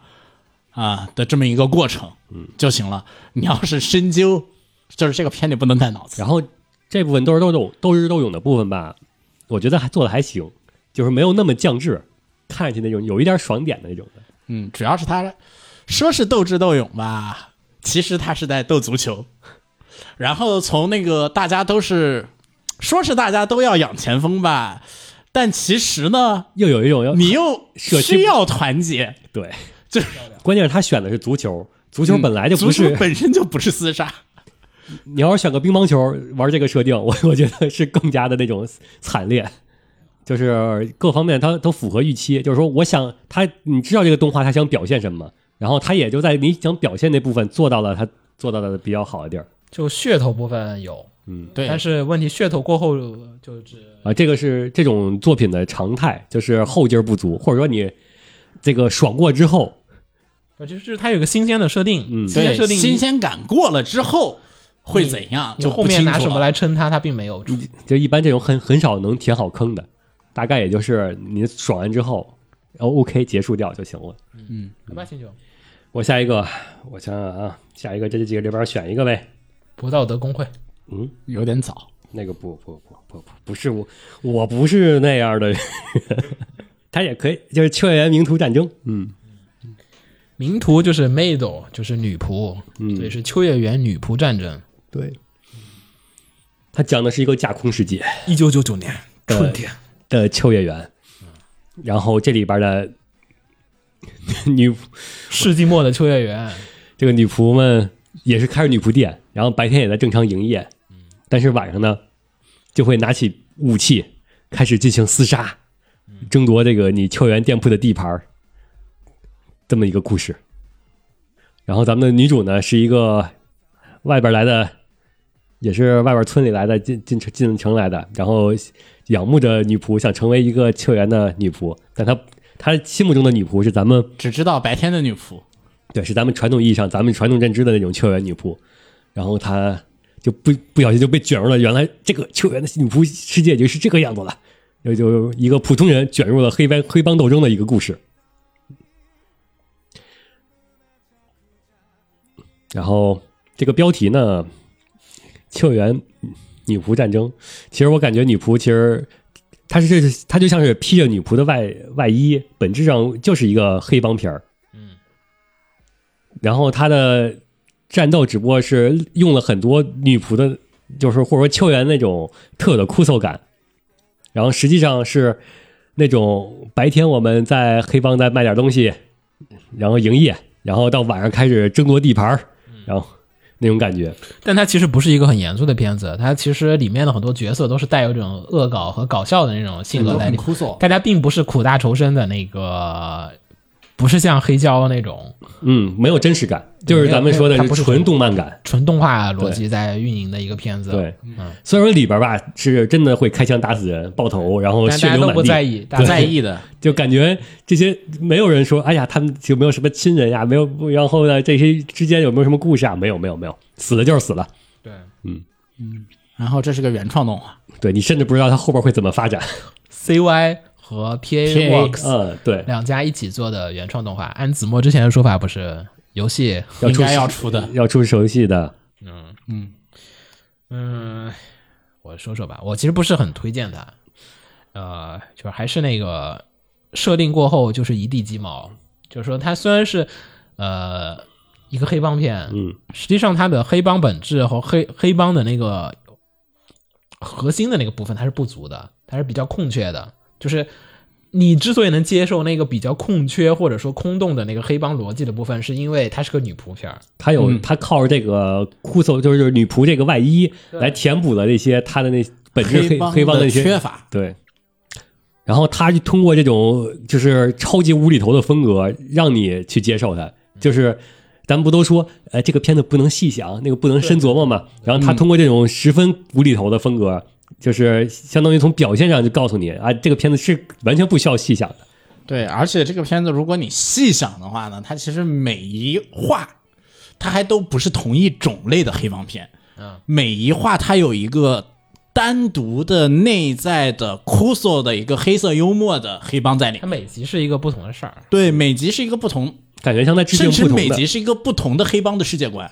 每集那个黑帮都不太一样。嗯就啊，你就这样吧，反正就是玩儿，它目的就是跟你玩儿。对他就是玩儿。嗯你得喜欢这种玩儿的片，嗯然后出人意料，然后让你猜不着他在干什么。就是你但凡需要寻求逻辑的人，像我就会觉得，嗯，这个主要是跟我预期的不一样。你知道他在藏着东西，但我以为藏着是那种比较有真实感的，就是他可能是整个世界是有一个什么一呃里世界或者是那种感觉的，因为他那 PV 里边儿不是所有人物都遮着，然后有消音，然后啊整个就在咖啡馆里边儿，然后窗户都是封着的，你不知道外边什么样嘛。对，有个里世界或者或者什么，就像那天灾一样就的，像像那个学员孤孤岛呃对，啊是，那种感觉的，我以为是。然后就我发现哦，原来他完全不考虑真实的感觉， 但关键是什么呢？这个片儿一直这么玩儿，但指不定哪集就突然玩儿出来，其实是有的，你也不是不能。哎，反正就哎有人说有人把它跟佐贺比，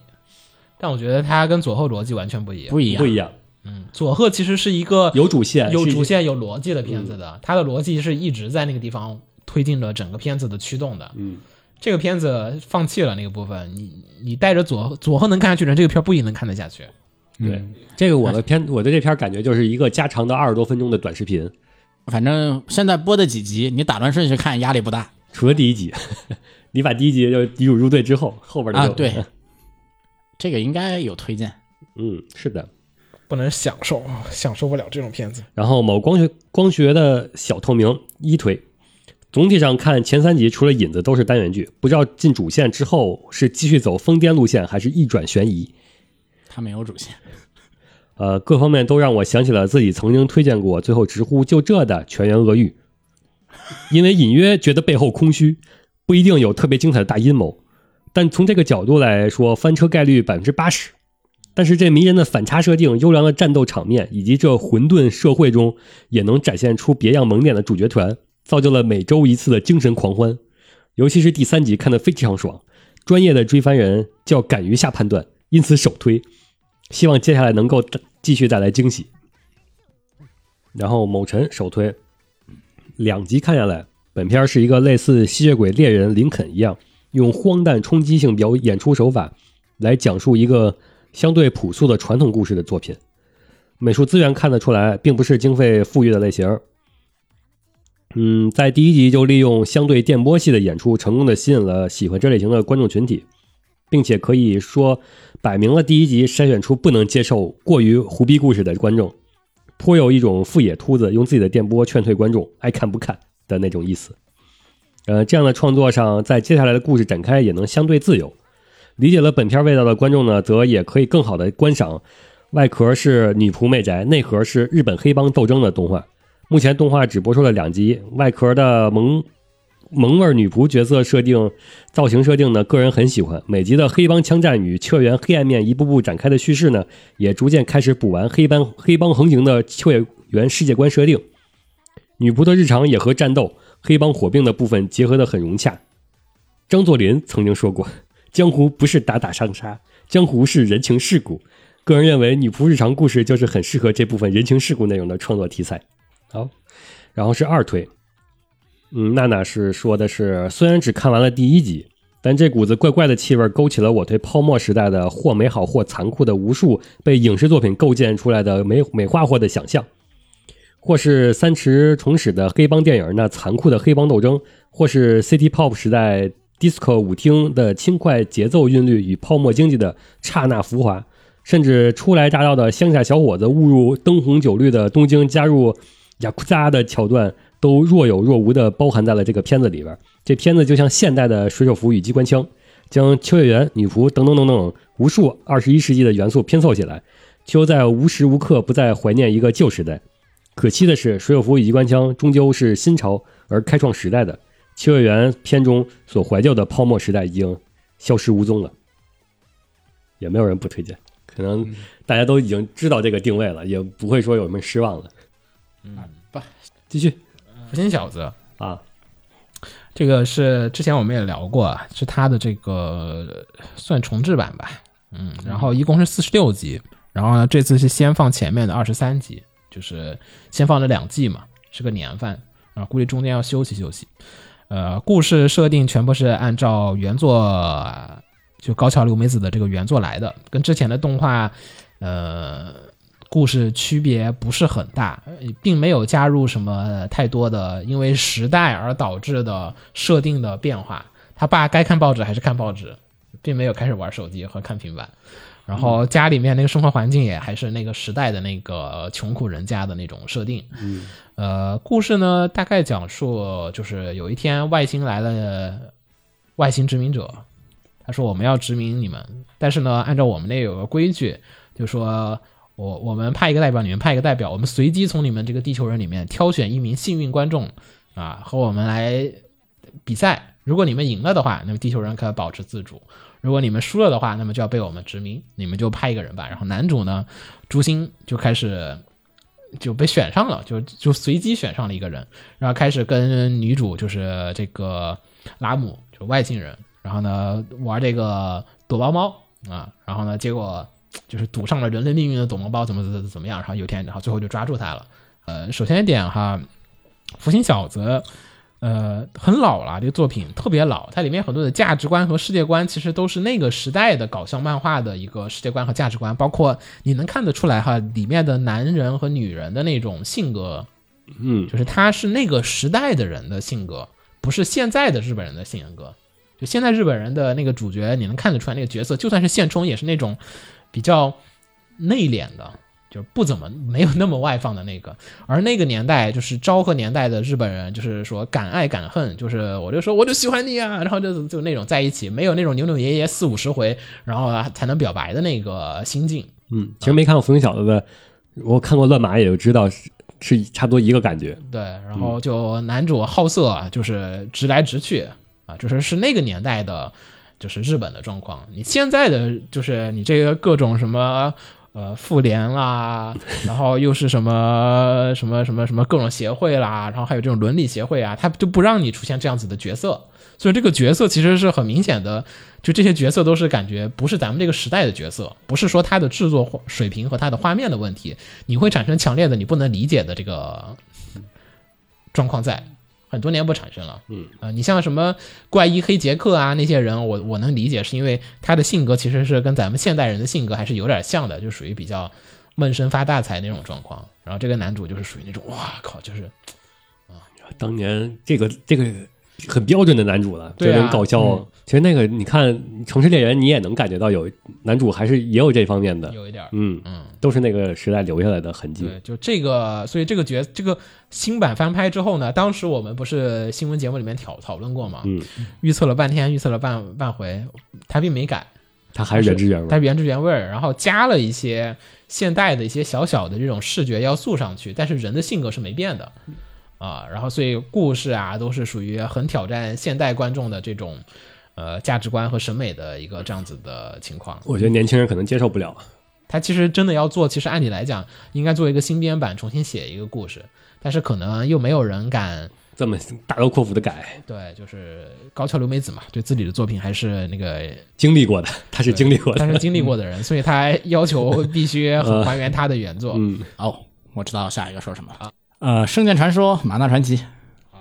我感觉早了点儿。在一个异世界里面呢，有它不是异世界，啊、不是在一个那个魔法魔法世界里，对，不是异世界，这已经已经介绍习惯了。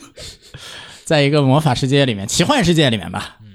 在一个奇幻世界里面呢，有那么人类啊、还有那个那跟咱们说的兽人还不一样，就是会说话的动物，动物类型的人，亚人然后呢，还有一些人呢身上长着宝石，那个宝石呢，他们拥有各种各样的力量，这叫做猪妹的这么一个种族。然后呢，讲述的呢就是男主在这个世界里面的冒险故事，其实没有太那个太明显的主线，这个故事没有太明显的主线，因为它是一个手游改。然后呢，缺点呢就是它的剧情呢其实是完全按照手游走，按照手游顺序走的话，就导致了它的主线剧情薄弱，每边都是一个一个小章节的单元剧等很多问题。但是优点呢，就是什么呢？它在这个刻画异世界，不是异世界，那个奇幻世界上呢，它做的还是相当传统了。嗯，它的每一个每一个小故事的每一个小故事的章节段落呢，都是那种非常传统的冒险故事的起承转合，属于一个不太应该在这个年代看见的改编方式，所以我把它放在这儿为什么呀？啊。为什么呀？因为它在如果在这个年代改作为手游改编这个手游故事的话呢，嗯它要么是快快的走剧情，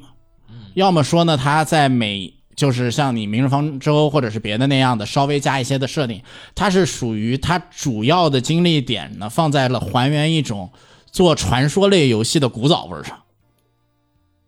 嗯，而不是放在那个其实我看那动画，我最大的疑惑点是在于为什么要做动画， 就是为什么这个时期点会选择做一个这样的动画片儿出来，还觉得会有人来因为这个动画而玩游戏，我是比较更好奇迷茫的是什么呢？这个游戏已经停服了。哦。已经马上要停服了，为什么还要出？可能这个属于那种，就是立项钱比较不 早，是钱已经交完了你不就兽娘动物园儿吗？啊，就钱已经交完了，然后现在才做完。嗯，啊，我们其实预期我们能能挺到这会儿的，能们先挺到做你做完，结果结果没挺到嗯啊有可能有这个可能。行吧。嗯，反正没有人推荐，没有人不推荐。啊我推荐是《名侦探柯南》，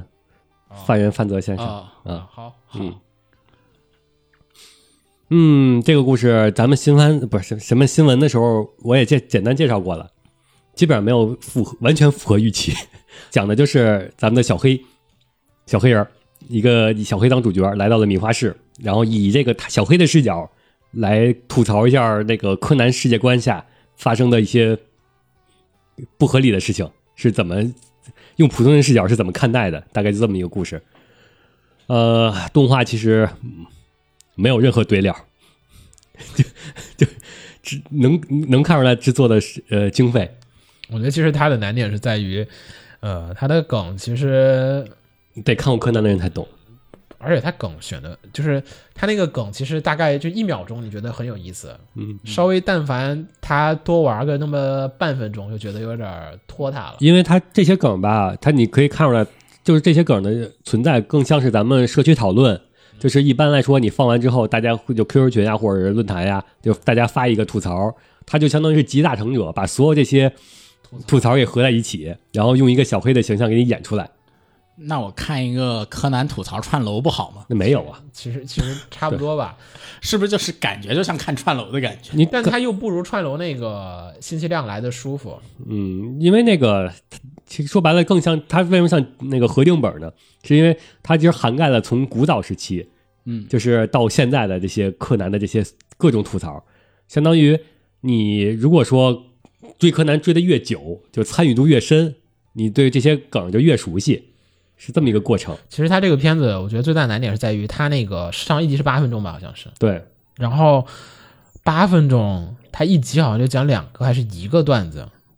就讲一个还是两个段子，这段子密度太少了，我以为它是能达到 Lucky Star 那种。啊，那没有没有，一集就是四个段子，八分钟，两分钟一个，差不多。他这个段子密度之之慢，然后就是明明这个段子我已经懂了，然后他非要就是还要再演绎半天，包括他那个租房那个人啊那些事情，我觉得你其实花个几秒钟给讲完这个事情，讲完了就 OK 了。然后其实你应该是大量的编高密度的那个段子出来，可能他确实是编不出来，所以选择了这么一个拖沓的方式去讲它。它原作毕竟也不是特别长，嗯嗯，但但是这个节奏真的不好，就就就就就小品集嘛。就就你应该密度再高一点的，就这种四格改编不都是高密度嘛？其实应该是。因为它没有任何扩充，对它是是只是我把段子给你呈现出来了。它你要是像 Lucky Star 这种，或者是其他那种四格，嗯，方文社那种四格，那它会给你填满嘛？这个它是不填的，或者说它本身也知道它的定位，就是你这种吐槽就是吐槽向的，你本身就没有不可能填的，它本身的世界观就是一个扭曲的，嗯你你没法给它构建说我一个符合逻辑的，它就用用这种支离破碎的小段子，相当于让你忽略掉整个的是逻辑性。它这个就有点相当于你把一个十秒钟能讲完的笑话强行撑到了五分钟，然后你就很难受。他也没什么讲的，你笑其实你开头已经知道啊，哈，笑点在那儿，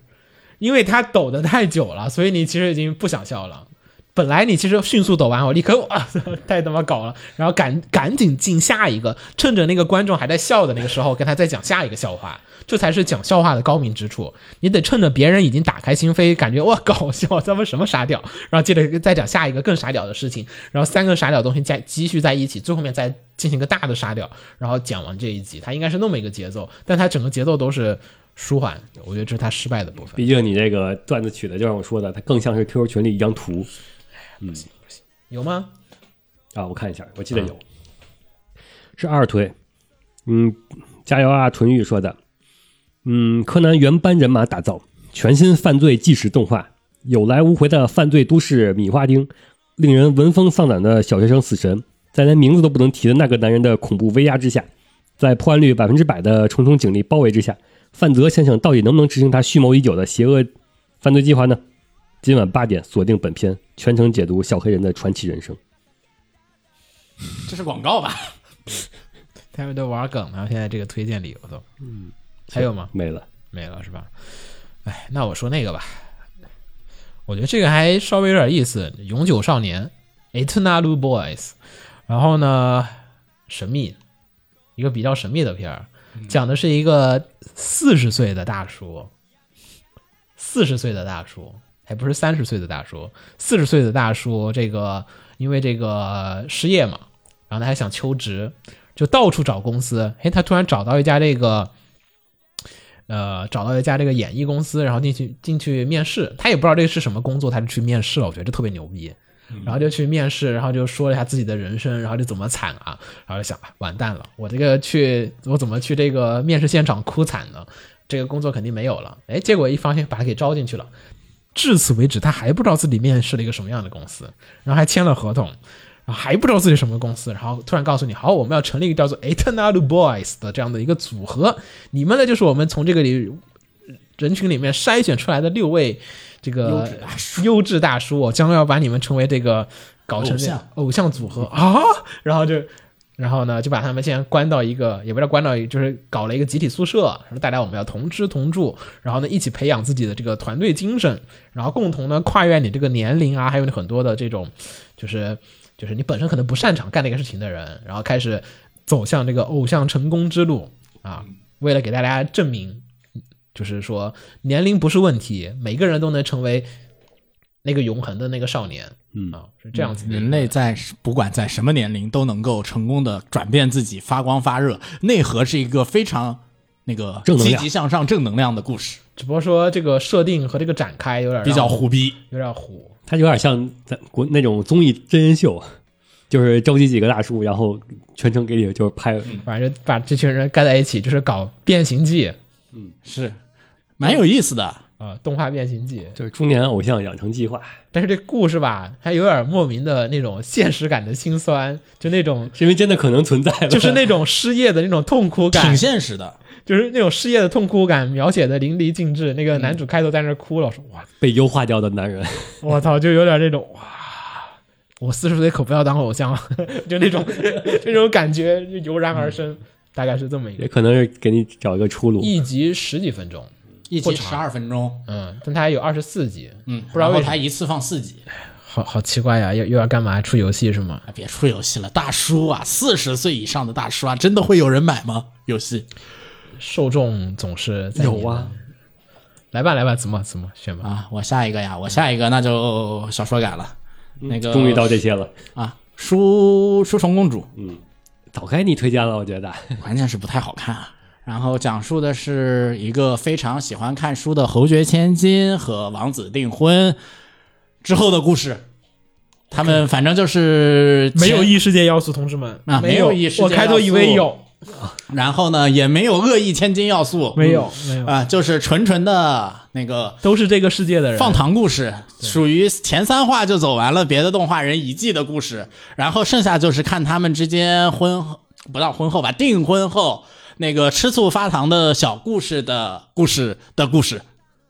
嗯，看点就是吃醋发糖，恋爱喜剧啊啦，恋爱喜剧，对。然后对我来说，上田看点就是上田无双，嗯，有设定吗？不就是设定女主是书呆子嘛？然后因为这样才会引发一些小误会嘛。嗯，对，设定女主是书呆子，然后女主的家族是支撑着这个国家的大脑，有点有点过于传统了，我我我看不起。极其的传统，没有闷就看甜。这现在来说已经不是是反传统了，好不好？你再对比这些现在的一些，他现在这个地方缺的是什么？他现不是缺的是什么？他现缺的是会让男主吃醋的误会出现。目前为止还没有，他这边少女漫这边一般不会出现女主太那什么的事情。人猿无双的二推，女主这种呆萌性格十分可爱，在现在骚操作满天飞的恋爱番横行霸道的时代，这么纯粹的恋爱番还是很难得的。没了，没了，对呀、他的看点就是纯爱。纯和甜。来吧，秦九，哎呀，来吧，异世界吧，嗯，我应该会推荐那个，也不叫推荐了，到这个该说那什么了。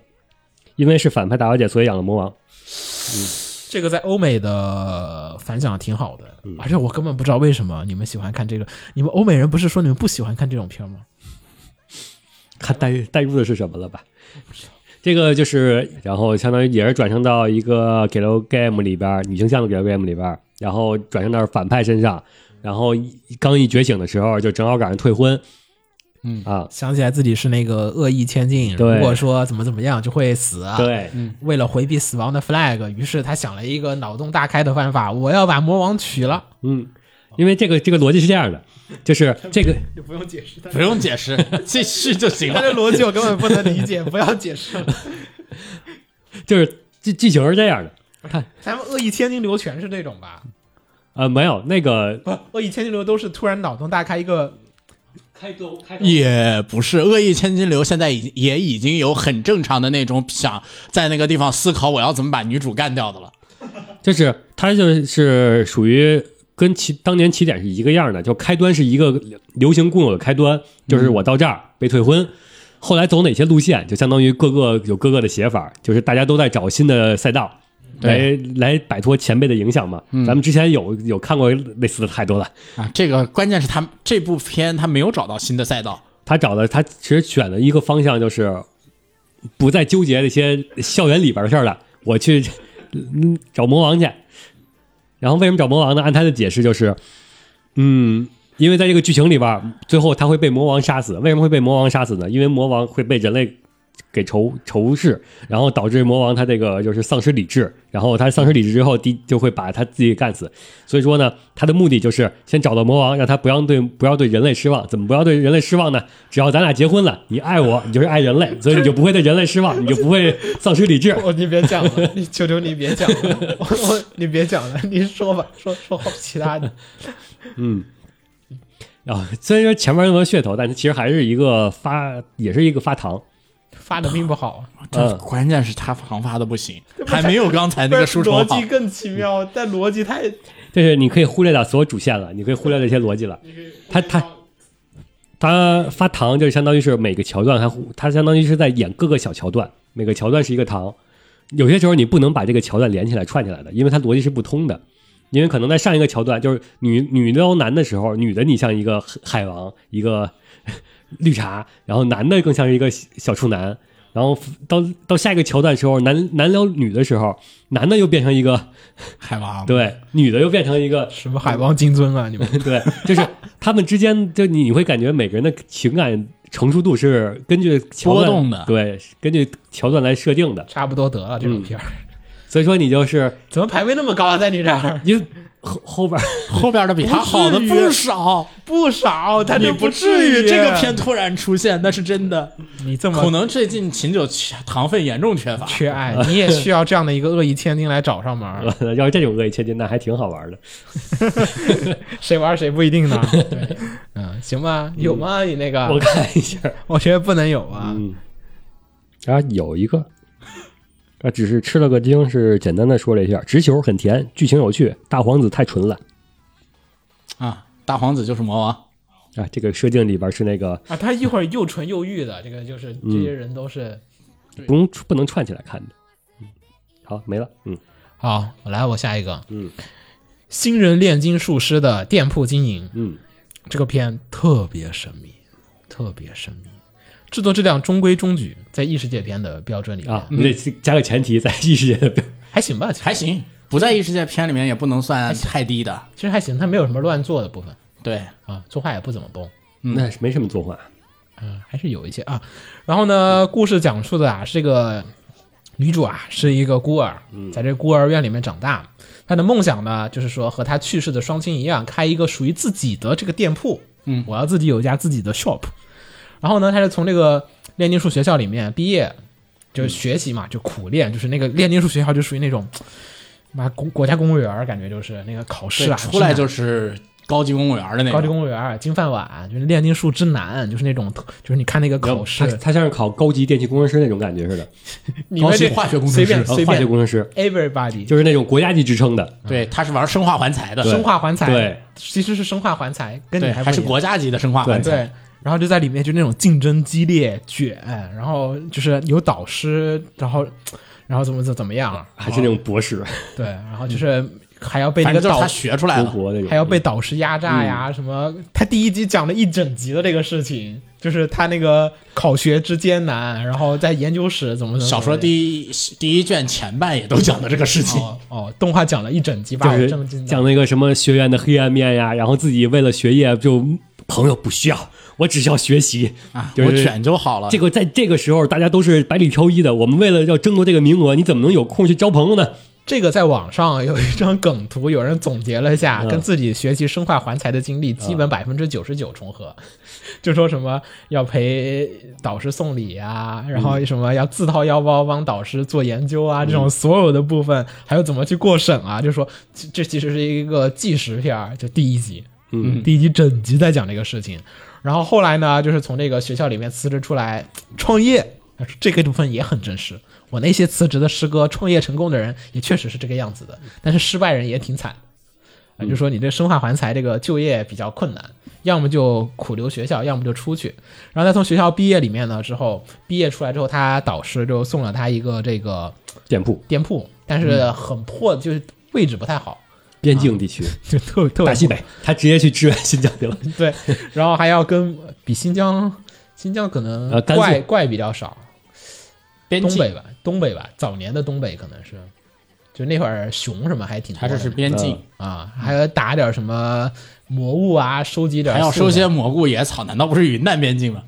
说不定还说要不定是云南边金三角，对，他因为啊金三他角因为他那块地图里边是跨过山的，有时候他是跨过云贵高原之后，对对对对对，应该是金三角那个地金三方。角那一片儿可能是，然后就是靠他在这个学校里面学习的知识，然后就开始经营，然后组建队友，然后就开始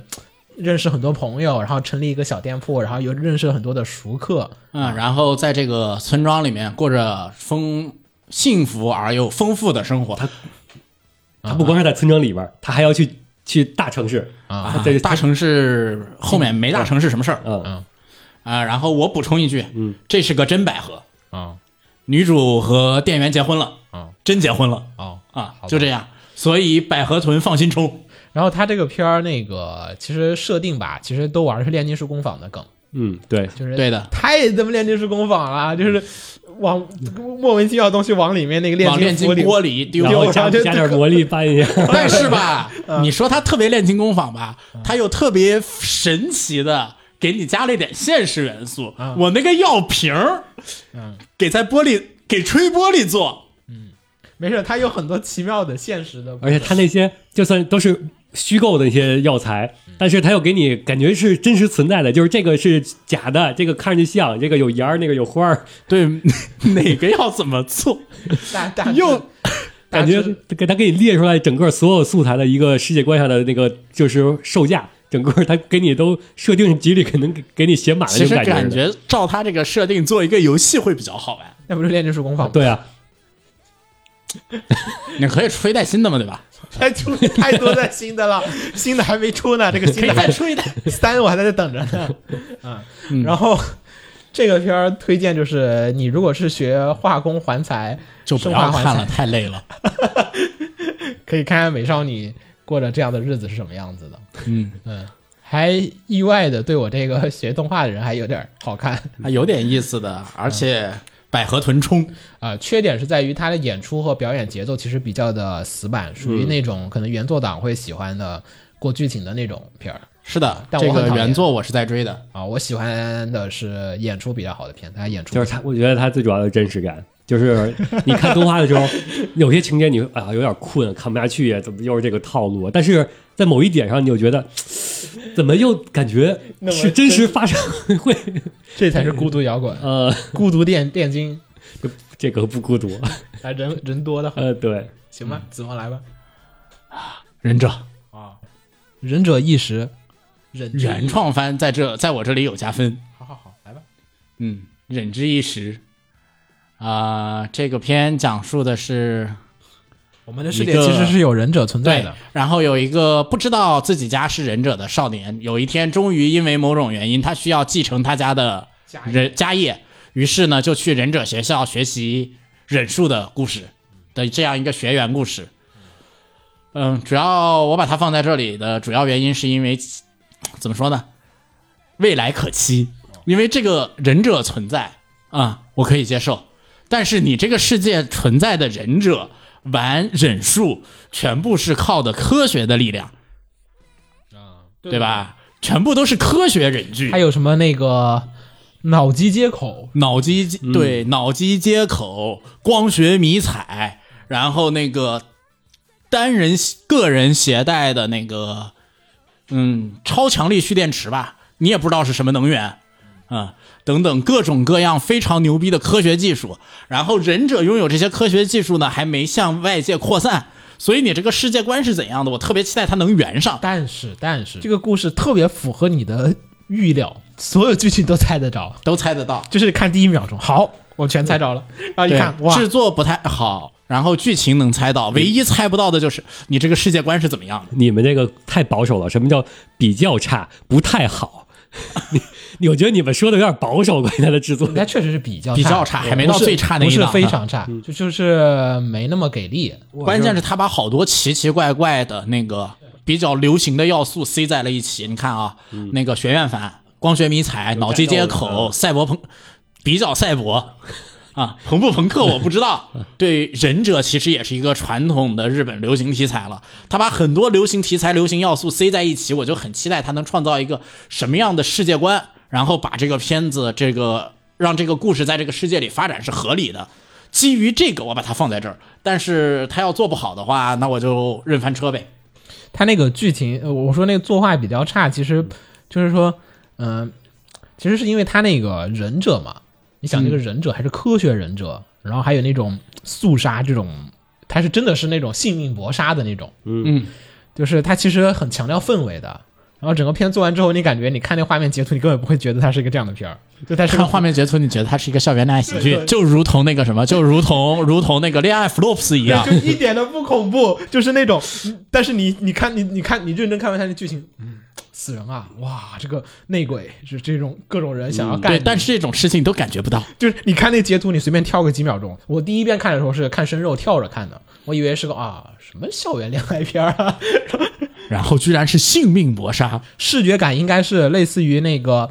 呃 Recreator 或者是那个 UBW 那种，啊，那就它个应该城市里面是暗藏杀机的那种感觉，对，你知道应吗该是有他这种没有，感觉他的没有，。他是个校园喜剧一样的。看那个截图，简直了，我靠！就你说差不差吧？不是很差，但是你从最后面的呈现效果，主要就是奇呈现效果主要是奇怪。你要说它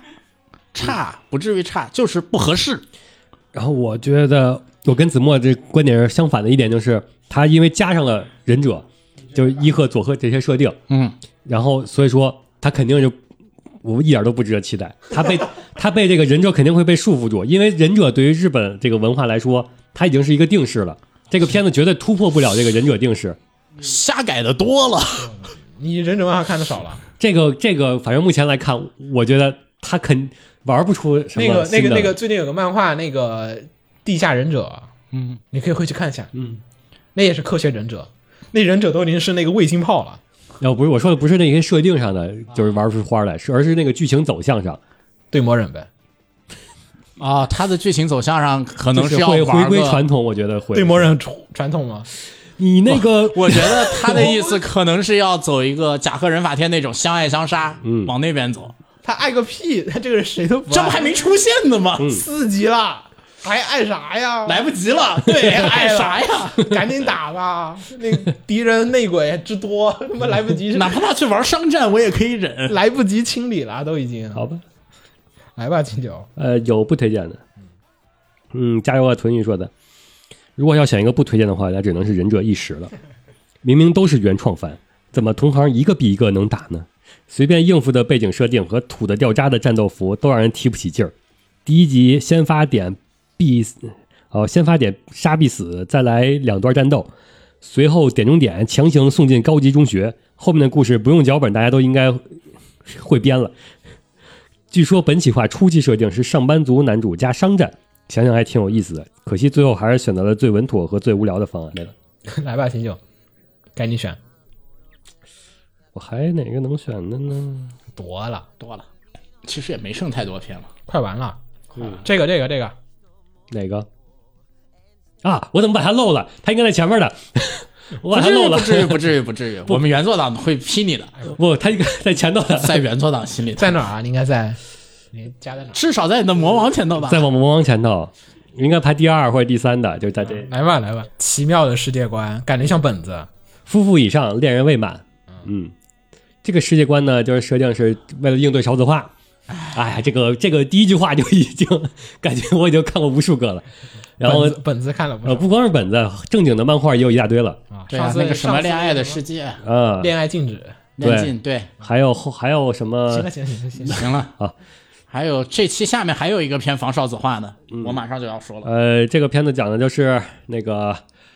为了应对少子化，然后他们中学校呢加了一门课叫模拟夫妻，就相当于夫妇实习对这门课叫两个人一男一女，他分配好了之后呢，去住在一起，然后摄像头会监视你的客厅，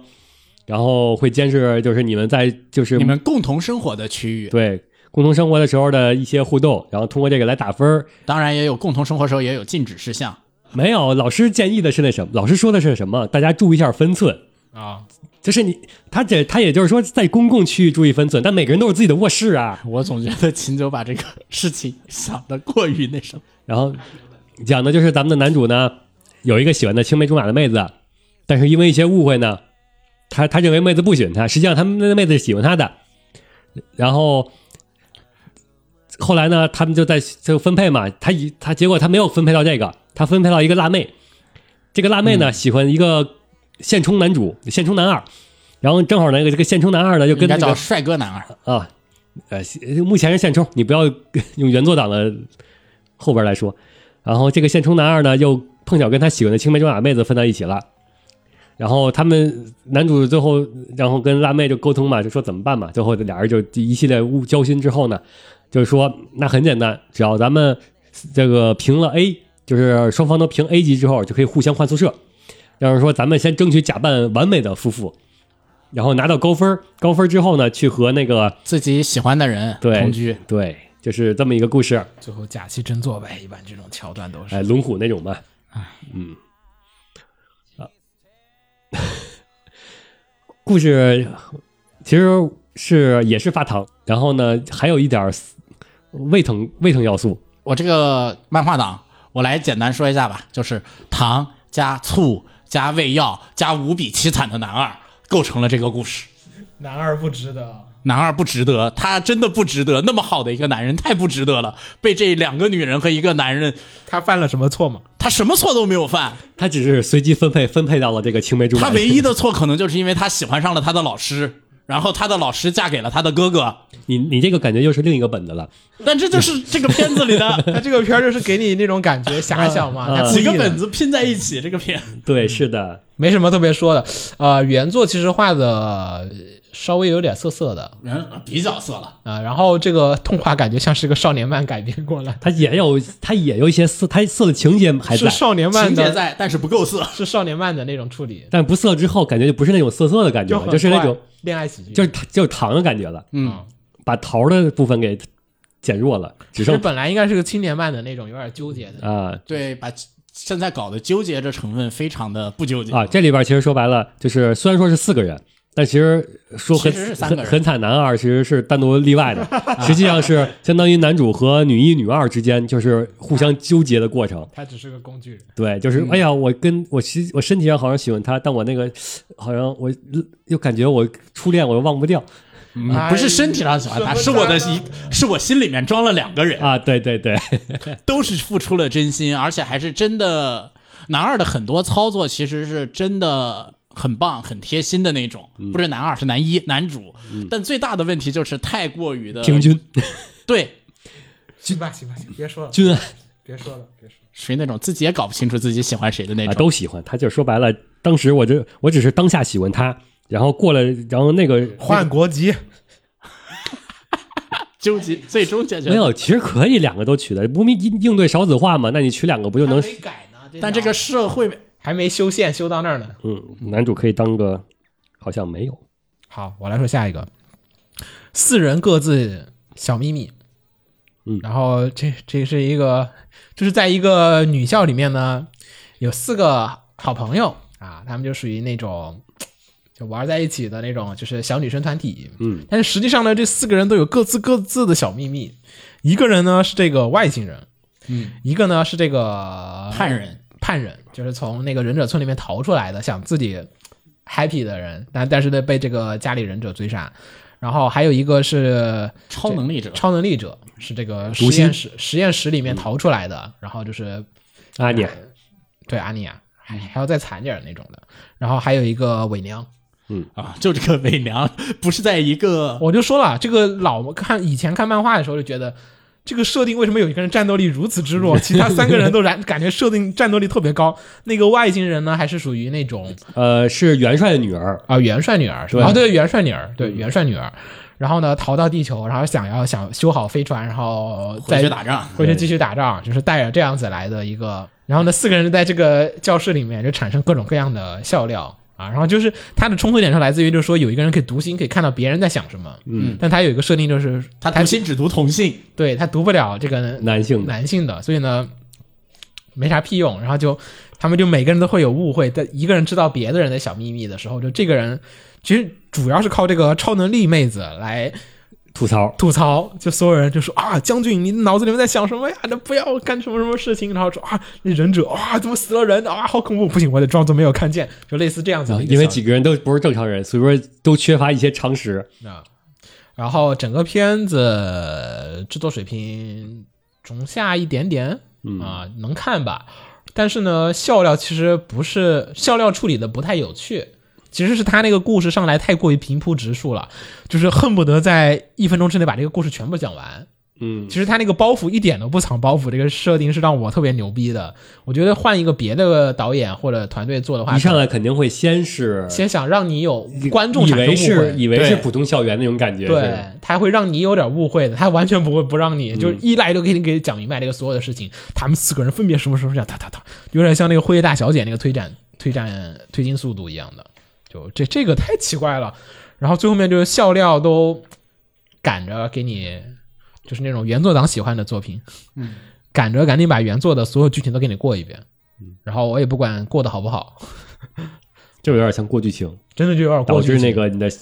笑料没有那种起伏，给让你能感觉到笑起来。对，我觉得那个什么就是搞笑，确实还是不是那么好做的。就是好多片儿，你不选择那个搞笑的那个方向，呃，就其实是对的，就是那搞笑拿捏不好了，就会导致整个片的气质拿捏不住。所以在这个位置，我觉得不冤，有吧？我觉得应该没有，我来聊的人都应该都没有。有，啊我靠！还有一推的呢，我匿名的，我去，啊，特别喜欢这种无厘头搞笑动画，让人想起以前看《游戏三十娘》时候的氛围，适合忙碌的一天笑一笑减压。好像也是这季唯一的，还有呢，但是只是写的时候没有播怎么着吧？来吧，子墨，啊。你听见我要说搞笑啊，浪漫杀手刚放刚放。刚放，那十二话一次放送，但这是一个搞笑片，然后讲述的是呢一个毫不起眼的女子高中生，然后她的爱好呢是她就是个宅女，宅女，喜欢打游戏，喜欢吃巧克力，然后是个猫奴的这样一个宅女，啊、然后呢，魔法界为了推行让人类抑制少子化， 啊，所以呢就选择了让这个宅女参加他们的计划，让这个宅女走出家门，去邂逅各种各样的美男，然后让他们谈恋爱。但是这个宅女呢，因为那个魔法使呢，为了让宅女出门，就把她就在这个世界里把她所有喜好的东西都消灭了。这个世界，她再她再见不到巧克力，也玩不了游戏，也见不到她家猫了。嗯，干了这么一个事情，所以她就非常愤怒，她决定反抗这个计划，不管我遇到什么样的男人，我都不要跟他谈恋爱的这样一个搞笑故事，属于一个搞笑和少女漫结合的一个玩意儿。就是这个设定，你一旦过去之后，后面的部分就都都不行了。再加上后面的部分呢，啊，搞笑不足，少女偏多。单纯从搞笑来说，其实没有上一个搞笑。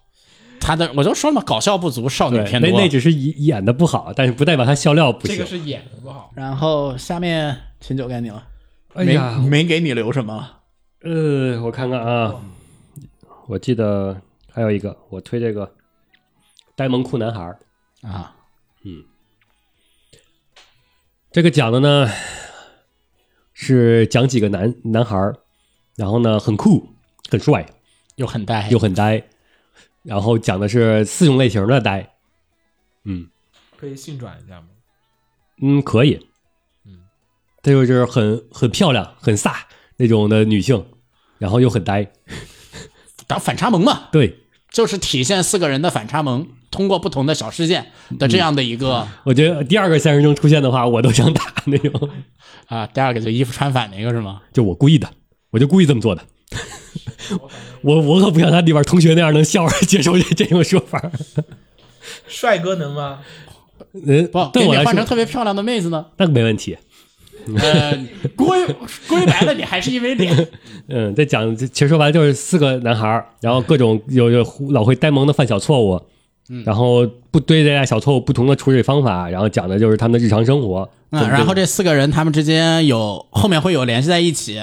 他们中间其实是每每个男孩儿不都有一个过渡嘛，啊就是擦肩而过，或者就是两人撞在一起，或者怎么着的，就是有一个小过渡，然后过渡完之后，下一个呢，第一个男孩儿就说：“哇，如果我像他一样，就不那么呆就好了。”然后就开始讲那个男孩儿怎么呆，然后前四话其实都是个人回，但我觉得第五话他们就该集合了，不知道后面来一个什么原因集合？不知道后面怎么演。好，来异世界，你先把好的选了吧，哦好一也点的也选没有吧，差哎不多。呀，其实要是我选的话，我也会选他的。转身成为魔界，嗯，矮个儿里面比高个儿了。呃，这个是轻小说改编，其实它的漫画也挺好看的，大家不妨去看一下它的漫画。漫画里面对这个故事和角色的刻画更好。其实本质上是一个卖角色的片子，这个片我跟大家讲一下哈。呃，讲述的呢就是男主啊有一天就是我们现实世界的人，然后反正没什么关系，反正他转身之后都忘了这些事情了，是那种属于转型之后就没心没肺的，忘了前世自己还有个爸有个妈，然后还有朋友还有老婆孩子，就那种事情的人。呃，他就转身成为了一把剑，剑 sword 啊、嗯然魔后自己操纵自己吸收技能。然后就练级，哇，好爽哦，爽爆！哎，然后同时呢，动画呢平行叙事，给你讲另一边呢有一个这个猫耳美少女，嗯然后被这个当奴隶一样欺负。被啊当奴隶这边欺负，然后被抓被抓了，然后男主那边疯狂练级，这边疯狂的被虐。啊，然后有一天呢，不小心他自己插进了一片这个会吸收走魔力的这个枯竭森林。进了这个森林之后呢，就他就飞不了了嘛。就在这个时候，机缘巧合之下，这个猫耳美少女的这个就是就是小车，就是他们那奴隶运输车，就突然被那个旁边的野兽袭击。哎，这个美少女呢捡到它，然后她就说：“好、把我拔出来吧，我就赐予你力量，然后拯救这一切啊！”然后把它拔出来，接着呢，美少女就和这把剑邂逅了，然后就把它当做师傅，因为他教他很多技能嘛，还有很多的战斗和生存和生活的这个技巧，于是就叫他为师傅，然后就是。呃，爸爸带女儿那种故事的设定，然后就一直陪着这个猫儿美少女一直在各种地方进行冒险这样的一个故事。对这样的一个无双的故事。然后中间呢，遇到了很多奇形形形色色的人物，这些形形色色的人物都还挺有意思的。嗯，大概是这样的故事。原作的魅力点其实在于美少女怎么有意思，然后大家也是带入魔剑的视角，怎么样去养女儿那样子的方式去看这个片儿。嗯啊，其实是这样子的一个片儿，但是呢，动画其实确实剧情都讲了，可是为什么感觉没劲呢？就是最开始练级的部分其实挺像蜘蛛子的，跳了嘛，他已经给你对已经很很很和谐的给你跳了，这个无所谓嘛，这个跳了无所谓然后。但是角色刻画都属于不包括那个他就是坏人欺负猫猫耳少女那块儿，还有后边怎么着的时候，都感觉有点像游戏 NPC，就是这几句对话哦，我知道他肯定会说这几句话，然后他肯定会这样做，然后所有的感觉都是，哎呀，这个既视感太强，我觉得可能核心问题还是在于说那个演出手法上没讲好，嗯。就说你怎么去刻画美少女的这个惨，或者说美少女缺失的那些东西，然后和那个主角的信念，它其实讲的比较少，它只是把外面的那个第三人称的那个视角讲了。啊，他一直是使一个上帝视角的那种看呃法似的。上帝视角的话，你还能比较知道那个人物内心的那种详细的那种独白，但它其实是一个魔剑的那个视角。啊，你其实很多时候你不知道这些人的这些人物内心和他那个哪儿不甘心啊，和哪儿满足了，和哪儿不满的那些部分的描述有点少了但是魔剑也代入不进去。就咱们没没理解那个人物动机的那个部分，因此呢，到后面你就不觉得这个美少女的这个不是在于她的外观，我觉得其实她并不是是她的外观，是来自于说角色她这个坚强而又成熟的这个性格，是这种性格的这个描述的这些情节，它的比重控制的有点儿失衡，他把所有故情都所有的剧情都过了一遍，但他并没有选说哪一些是多讲，哪一部分是少讲的。观众其实看的时候并不知道哪一块是重点，哪块是非重点。然后就可能有点需要有一个人给你划重点，告诉你这地方是考试的要要点，这个部分其实可以看一看就知道就行了的。嗯啊，但他整个片子的剧情，你看那个第一集，其实有半集的时间在练级，和他那个半集受虐，然后只有最后面那点把他救出来了，并没有那种黑暗中的那道光的那个感觉。嗯，其实师傅其实对于弗兰来讲，就是是一个给他了那种生命的那种救赎的那种感觉的那个部分。其实如果说第一第一集一上来第一人称视角是女主，就直接就讲她那个，就直接她在就出干活拴着那个镣铐，从那儿那个就直接讲她的故事，就先忽略到魔剑这边，然后等她遇见魔剑之后，打起来打完之后，你再补再回忆杀再戮回魔去剑，对那个其实还好，那个起码你能带入到女主这边的视视角，悲惨视角，他整个片就是很多那个人物感情，就是属于剧情到这儿了，我跟你讲，林芳他当时是这么想的，但是他没有铺垫好。对为什么那么想？就是你都你都会有点铺垫，就包括弗兰有时候就是突然觉得啊，师傅好好啊，就就为什么？Why？感觉像在玩游戏是看那个游戏大纲，嗯过游戏大纲，或者是看就像读历史是读那个整个历史书写的那个过程，给你讲述了一遍故事。但他没有很好的细说这个事情，对，这感情嗯，这是他的缺点。其实作画还行，在在异世界里面，他算比较好的那一类，比刚才的炼金术还好。来吧，子墨选吧，咱换一个吗？你自己选呗，跟我没关系。你要考虑到现在已经不是推荐了，对， 对现在是扫雷了这个吧啊，我就说这个吧，不道德工会，无良工会，讲述的，就是男主呢，作为这个城市的猎人，他是一个他非常牛逼，然后保护了这个城市的安全。但是有一天呢，他突然意识到，如果再这样下去的话，我就要丧失我的青春了，我就要把一辈子都浪费在这儿了。所以我觉他想呢退役，然后去上大学，度过一个桃色的青春。但是呢，他又是一个非常负责任的人，决定呢，在他退役之前呢，带几个徒弟出来，然后呢，工会呢就给他安排了四个徒弟，但是这四个徒弟都有各种各样奇奇怪怪的没有用的地方，然后这个男主呢就带这四个徒弟的这么一个过程，这四个徒弟呢都会有莫名其妙的地方来给他发福利，这样的一个福利番，本质是福利番，只是为了就是为了为了发福利加了一个设定，但是福利并不爽啊。我承认它有福利，嗯，你把福利删了，并不影响整个故事。是那他还没有什么可讲的，啊、那搞笑还行，搞笑还行，他原作也是一个搞笑的那，搞搞笑的点，我觉得这个啊还还挺能笑得了挺能笑得出来的，他原作也是一个搞笑为主的啊。就他们去冒险什嗯么，然后他师傅那个落差的性格，然后去吐槽的那个点，我觉得作为搞笑片来讲，都对都还它是有原作也还是一个，也是一个搞笑的故事。来吧，秦九，我我们为这场闹剧画上一个句号吧。随便了，哪个都行了。这点满农民相关技能后，不知为何就变强了。呃，剧情就是标题，男主啊就是只练农民技能，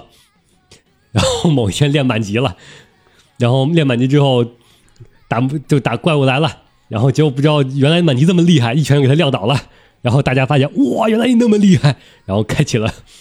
新的旅程旅途。开启了无敌人生，对开挂人生的故事。但这个男主还还没有意识到，他还是有一点落差和笑点的，就是男主一直没有意识到自己的那个他这么强大应该去干什么啊干什么，仍旧把自己的身份拘泥在农民我是一个农民上，这是唯一的可能能让你笑出来的点吧。嗯啊，我也不知道他算不算笑点，这不应该是能力越大责任越大。那叫道德绑架、嗯，好，来最后一个，我嗯们退队流。对标准驯兽师被逐出队伍后邂逅最强少女，这个我是不是看过他的漫画呀？我觉得好像还，呃，这个呢，经典退队流就是和勇者一起讨伐魔王的这个驯兽师，嗯就有一天就男主嘛，然后就被逐出了这个队伍，说啊你被开除了，你这个菜鸡，然后没什么屁用，滚吧。然后其实呢。一般大家都懂啊，推队流就是说他其实才是这里面最最有用的那个人，爽吗？啊、然后呢，就在这个退队的途中呢，他就遇到了这个美少女猫儿美少女，然后最呢强种族，啊，就是他嗯这那个个世世界里，界观挺奇怪的，呃对猫儿是这个世界上最强的肉种族那个物理格斗系种族，然后呢，男主呢又是驯兽师，叠 buff，嗯啊，然后就我是驯兽师，你是猫耳，哎，我给你呃但比叠较尴尬的是，驯兽师为什么能训人？但是为什么能挂亚人？他有兽的那个部分可能就可以，啊，就这样吧，反然后正就叠 buff，然后就给他加你们看我是驯兽师，哇，好强啊，哇，强爆啊，然后就呃就这样子开始羡煞他人的这样子的后宫生活，后面又再遇到一些什么龙娘啊对龙、精灵啊，龙娘很棒，嗯，比较让我尴尬的是，为什么精灵也能他驯可兽？能这个驯兽指的是所有非人类都都能驯，可能是人也能驯，猴子嘛，你也是猴子变的哇，你那确实驯兽师确实最强那要的。是广义的话，那但是确实有点猛那。他不能直接给驯驯勇者吗？然后那把嗯他为勇什者么不自己训自己，没没不断试加过 buff 呢？不是他可能也不知哦道， 就是他不开头也是驯，哦，居然能驯，就啊原来实际上我原来是世界上最强的职业 啊，这种典型的套路我懂了但他并不知道我也能驯人。啊。嗯，主要是他来的那个村庄全是驯兽师，但他那个村子本身的驯兽师都不太正常，不是这个世界里面普通存在的菜鸡驯兽师，他们那边都是满级大佬型的，那又是这种设定，所以他就天生满级大佬。你这个各种设定 buff 都叠满了，但是他那个村子被没有魔王灭了，这不灭村，这灭村不也是一个典型的一个加 buff 的东西吗？是，嗯，是不是被魔王灭的？我不记不清了啊。反正就是流水账，没啥好看的。啊，我真我我补这个的时候我睡着了， 我漫画我看的时候我都哭了，哭了还行，感动哭了怎么是那吧？么难看啊？怎么还得看？但是美少女画的啊，也还就那样吧。就那样吧。第二季是不讨论范围，不是没看啊。这个我看了，这个我要说一下，那啊，个人类毛《病人类大师毛病大学》放这儿也合适。啊啊这么后面吗？你啊能放在这些、放在上面的是《驯兽师后的人类毛病大学不死不信学部》，讲述的故事是呢，一个死刑犯啊，佐竹博文是吧？还是名字我记不太清了啊。他要执行绞刑，然后呢，很意外的，他绞刑没有死。然后他绞刑没有死以后呢，日本因为那个法律原因呢，他是你执行过死刑了，但是你没有死，他是后来要埋尸体的时候才发现他没有死，进入假死状态，然后还骗过了各种各样仪器，这时候就没有办法，在法律上呢就不好处理这个人啊，于是把他丢到了一个专门研究人类异常的大学里面去做实验体。这个人类异常呢，也不叫那个异常吧，就是说一些世界上奇奇怪怪的那个人类的，就是比如说像你火势场力这种，就是突然的能量爆发呀什么的，就是研究人类的这种地方，去给他当一个实验体。然后呢，他醒过来的时候呢，刚好丧失记忆了。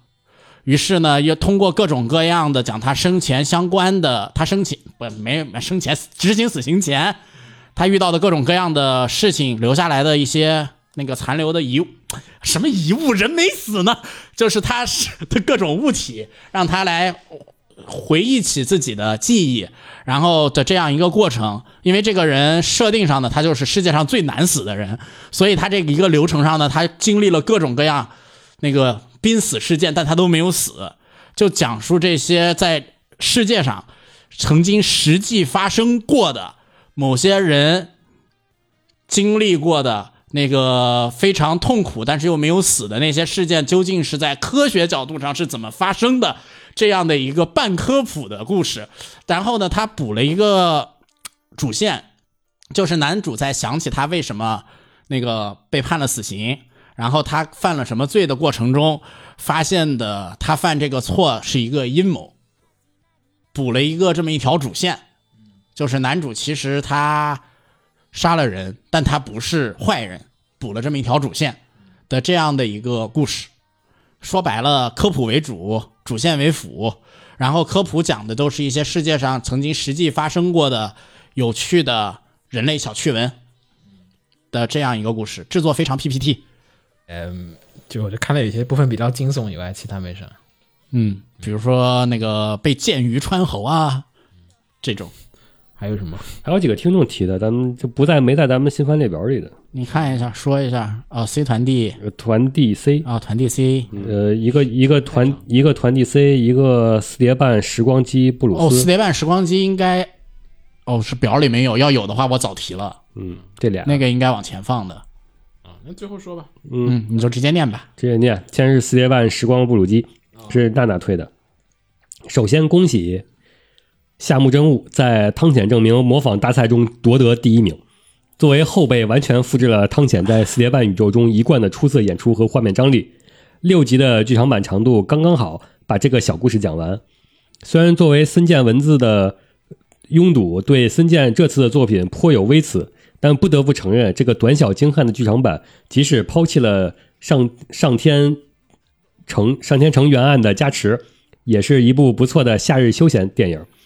不需要了解四叠半的神话大戏，亦不需要像之前的作品那样为森健闲笔中的京都风光所分心。有恋爱，有丝丝凉爽的冷气，也有波子汽水，足够夏日，也足够凉爽。嗯，推荐蛮到位的，我就补一句，其实这个故事蛮无聊的，因为改的部分，这个故事原来就蛮无聊的。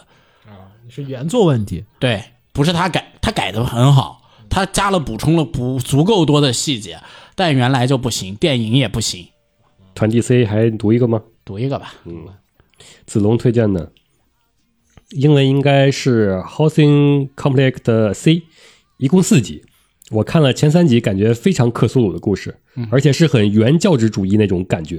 不不知用道非常，我看完了，他就是非常 C。嗯，不知道这个词用的合不合适，而且搭上日本的背景，让我想起以前和朋友跑 COC 的经历。然后这个故事呢，发生在一个沿海的快要废弃的老年人社区里面，就一栋楼，然后来了一些来这里渔业培训的外国人，就感觉应该是印度或者阿拉伯那边的。随着故事的发展，老人和外国人矛盾越来越激烈，然后还出现各种诡异的事件。然后其中主角有两个尝试调查的小女孩和三个老人，其中有个民俗学教授类类型的角色负责讲解设定，然后风味儿很足，看的时候疯狂联想达贡、印斯茅斯还有克苏鲁的呼唤。其中一个小女孩 Kimi 身世成谜，但是老人们都很照顾 Kimi，而且还非常直球的出现了类似于深潜者，嗯旧印刻画着克总的匕首，是的，然后当地传说里还提了提到了一片叫库兹鲁鲁的未知的海洋和信仰他的教徒的统称，就是悬疑、恐怖爱好者、克苏鲁神话爱好者、COC 跑团爱好者必看。主要是非常的印茨茅斯。嗯，然后，但是制作质量上，我只能说啊，就那样吧。没事儿，这种片子一般制作质量都不会特别好。等着那个之前那个 COC 那个团的那个动画什么时候出啊？哪个？叫什么雪山密室吧？就那个日本 COC 最有名的那个团。那个团要出动画了吗？对啊，很久以前就说动画化来着，但是到我怎现在我也没听见第二部没消印象第二了次的消息啊，么我好像也没有听到了。嗯嗯，可以回头再关注关注吧。会不会企划就这么没了？那不会，这个受众还是比较大的。然后我们今年的奇葩扫雷就到这儿了。嗯，确实是今年的。一月份的赶得上嘛？今年过年又二一月二十几号，一月二十多号，二十二好像是。好像赶不上了，一月份，那就是年后啦，年后了，要不就再早点儿，看完一集就直接扫，或者有些片儿可能它没出对，因为那个啊。对，啊日因本为人十过二年，月那个是停停一周的，然后日本人要过年，一月到七号，在七号啊就他十们，二十二月三十一号那咱周们可，以年前出了多少扫多少。那那别那没有那别别，那也不叫扫那雷你后了，面还得再来一把，这嗯太太麻烦了，没没必要没必要。那就真的是看 PV 来猜剧情了。再说吧，到时候看情况。嗯，行，那我们这期扫雷就到这儿。大家有什么想聊的、想说的，欢迎给我们留言哈。嗯，我们下期再见，大家拜拜。拜拜。あなんだって見えるタイト明るくクラッナしていても泣いても立てるフラッナして弾むビートは歪むクリントンで忘れたいから早くチェイマして全てをかき消してエンジンを激しいでほら焼きつくわがチェーンソーブラシがたきってもいたって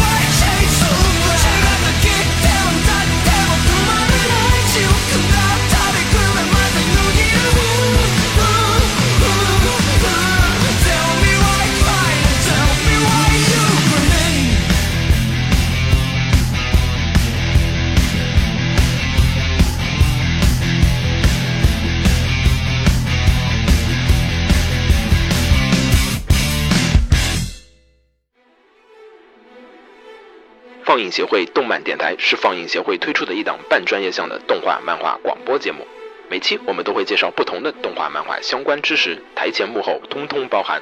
当然，我们的内容也不仅限于动画漫画，还包含了轻小说和 A l o K 之类的二次元相关话题。欢迎大家发送你想要收听的话题和更多的讨论到我们的官方微博或我们的官方微信。我们的官方微博和官方微信是放映协会，邪是邪恶的邪哦。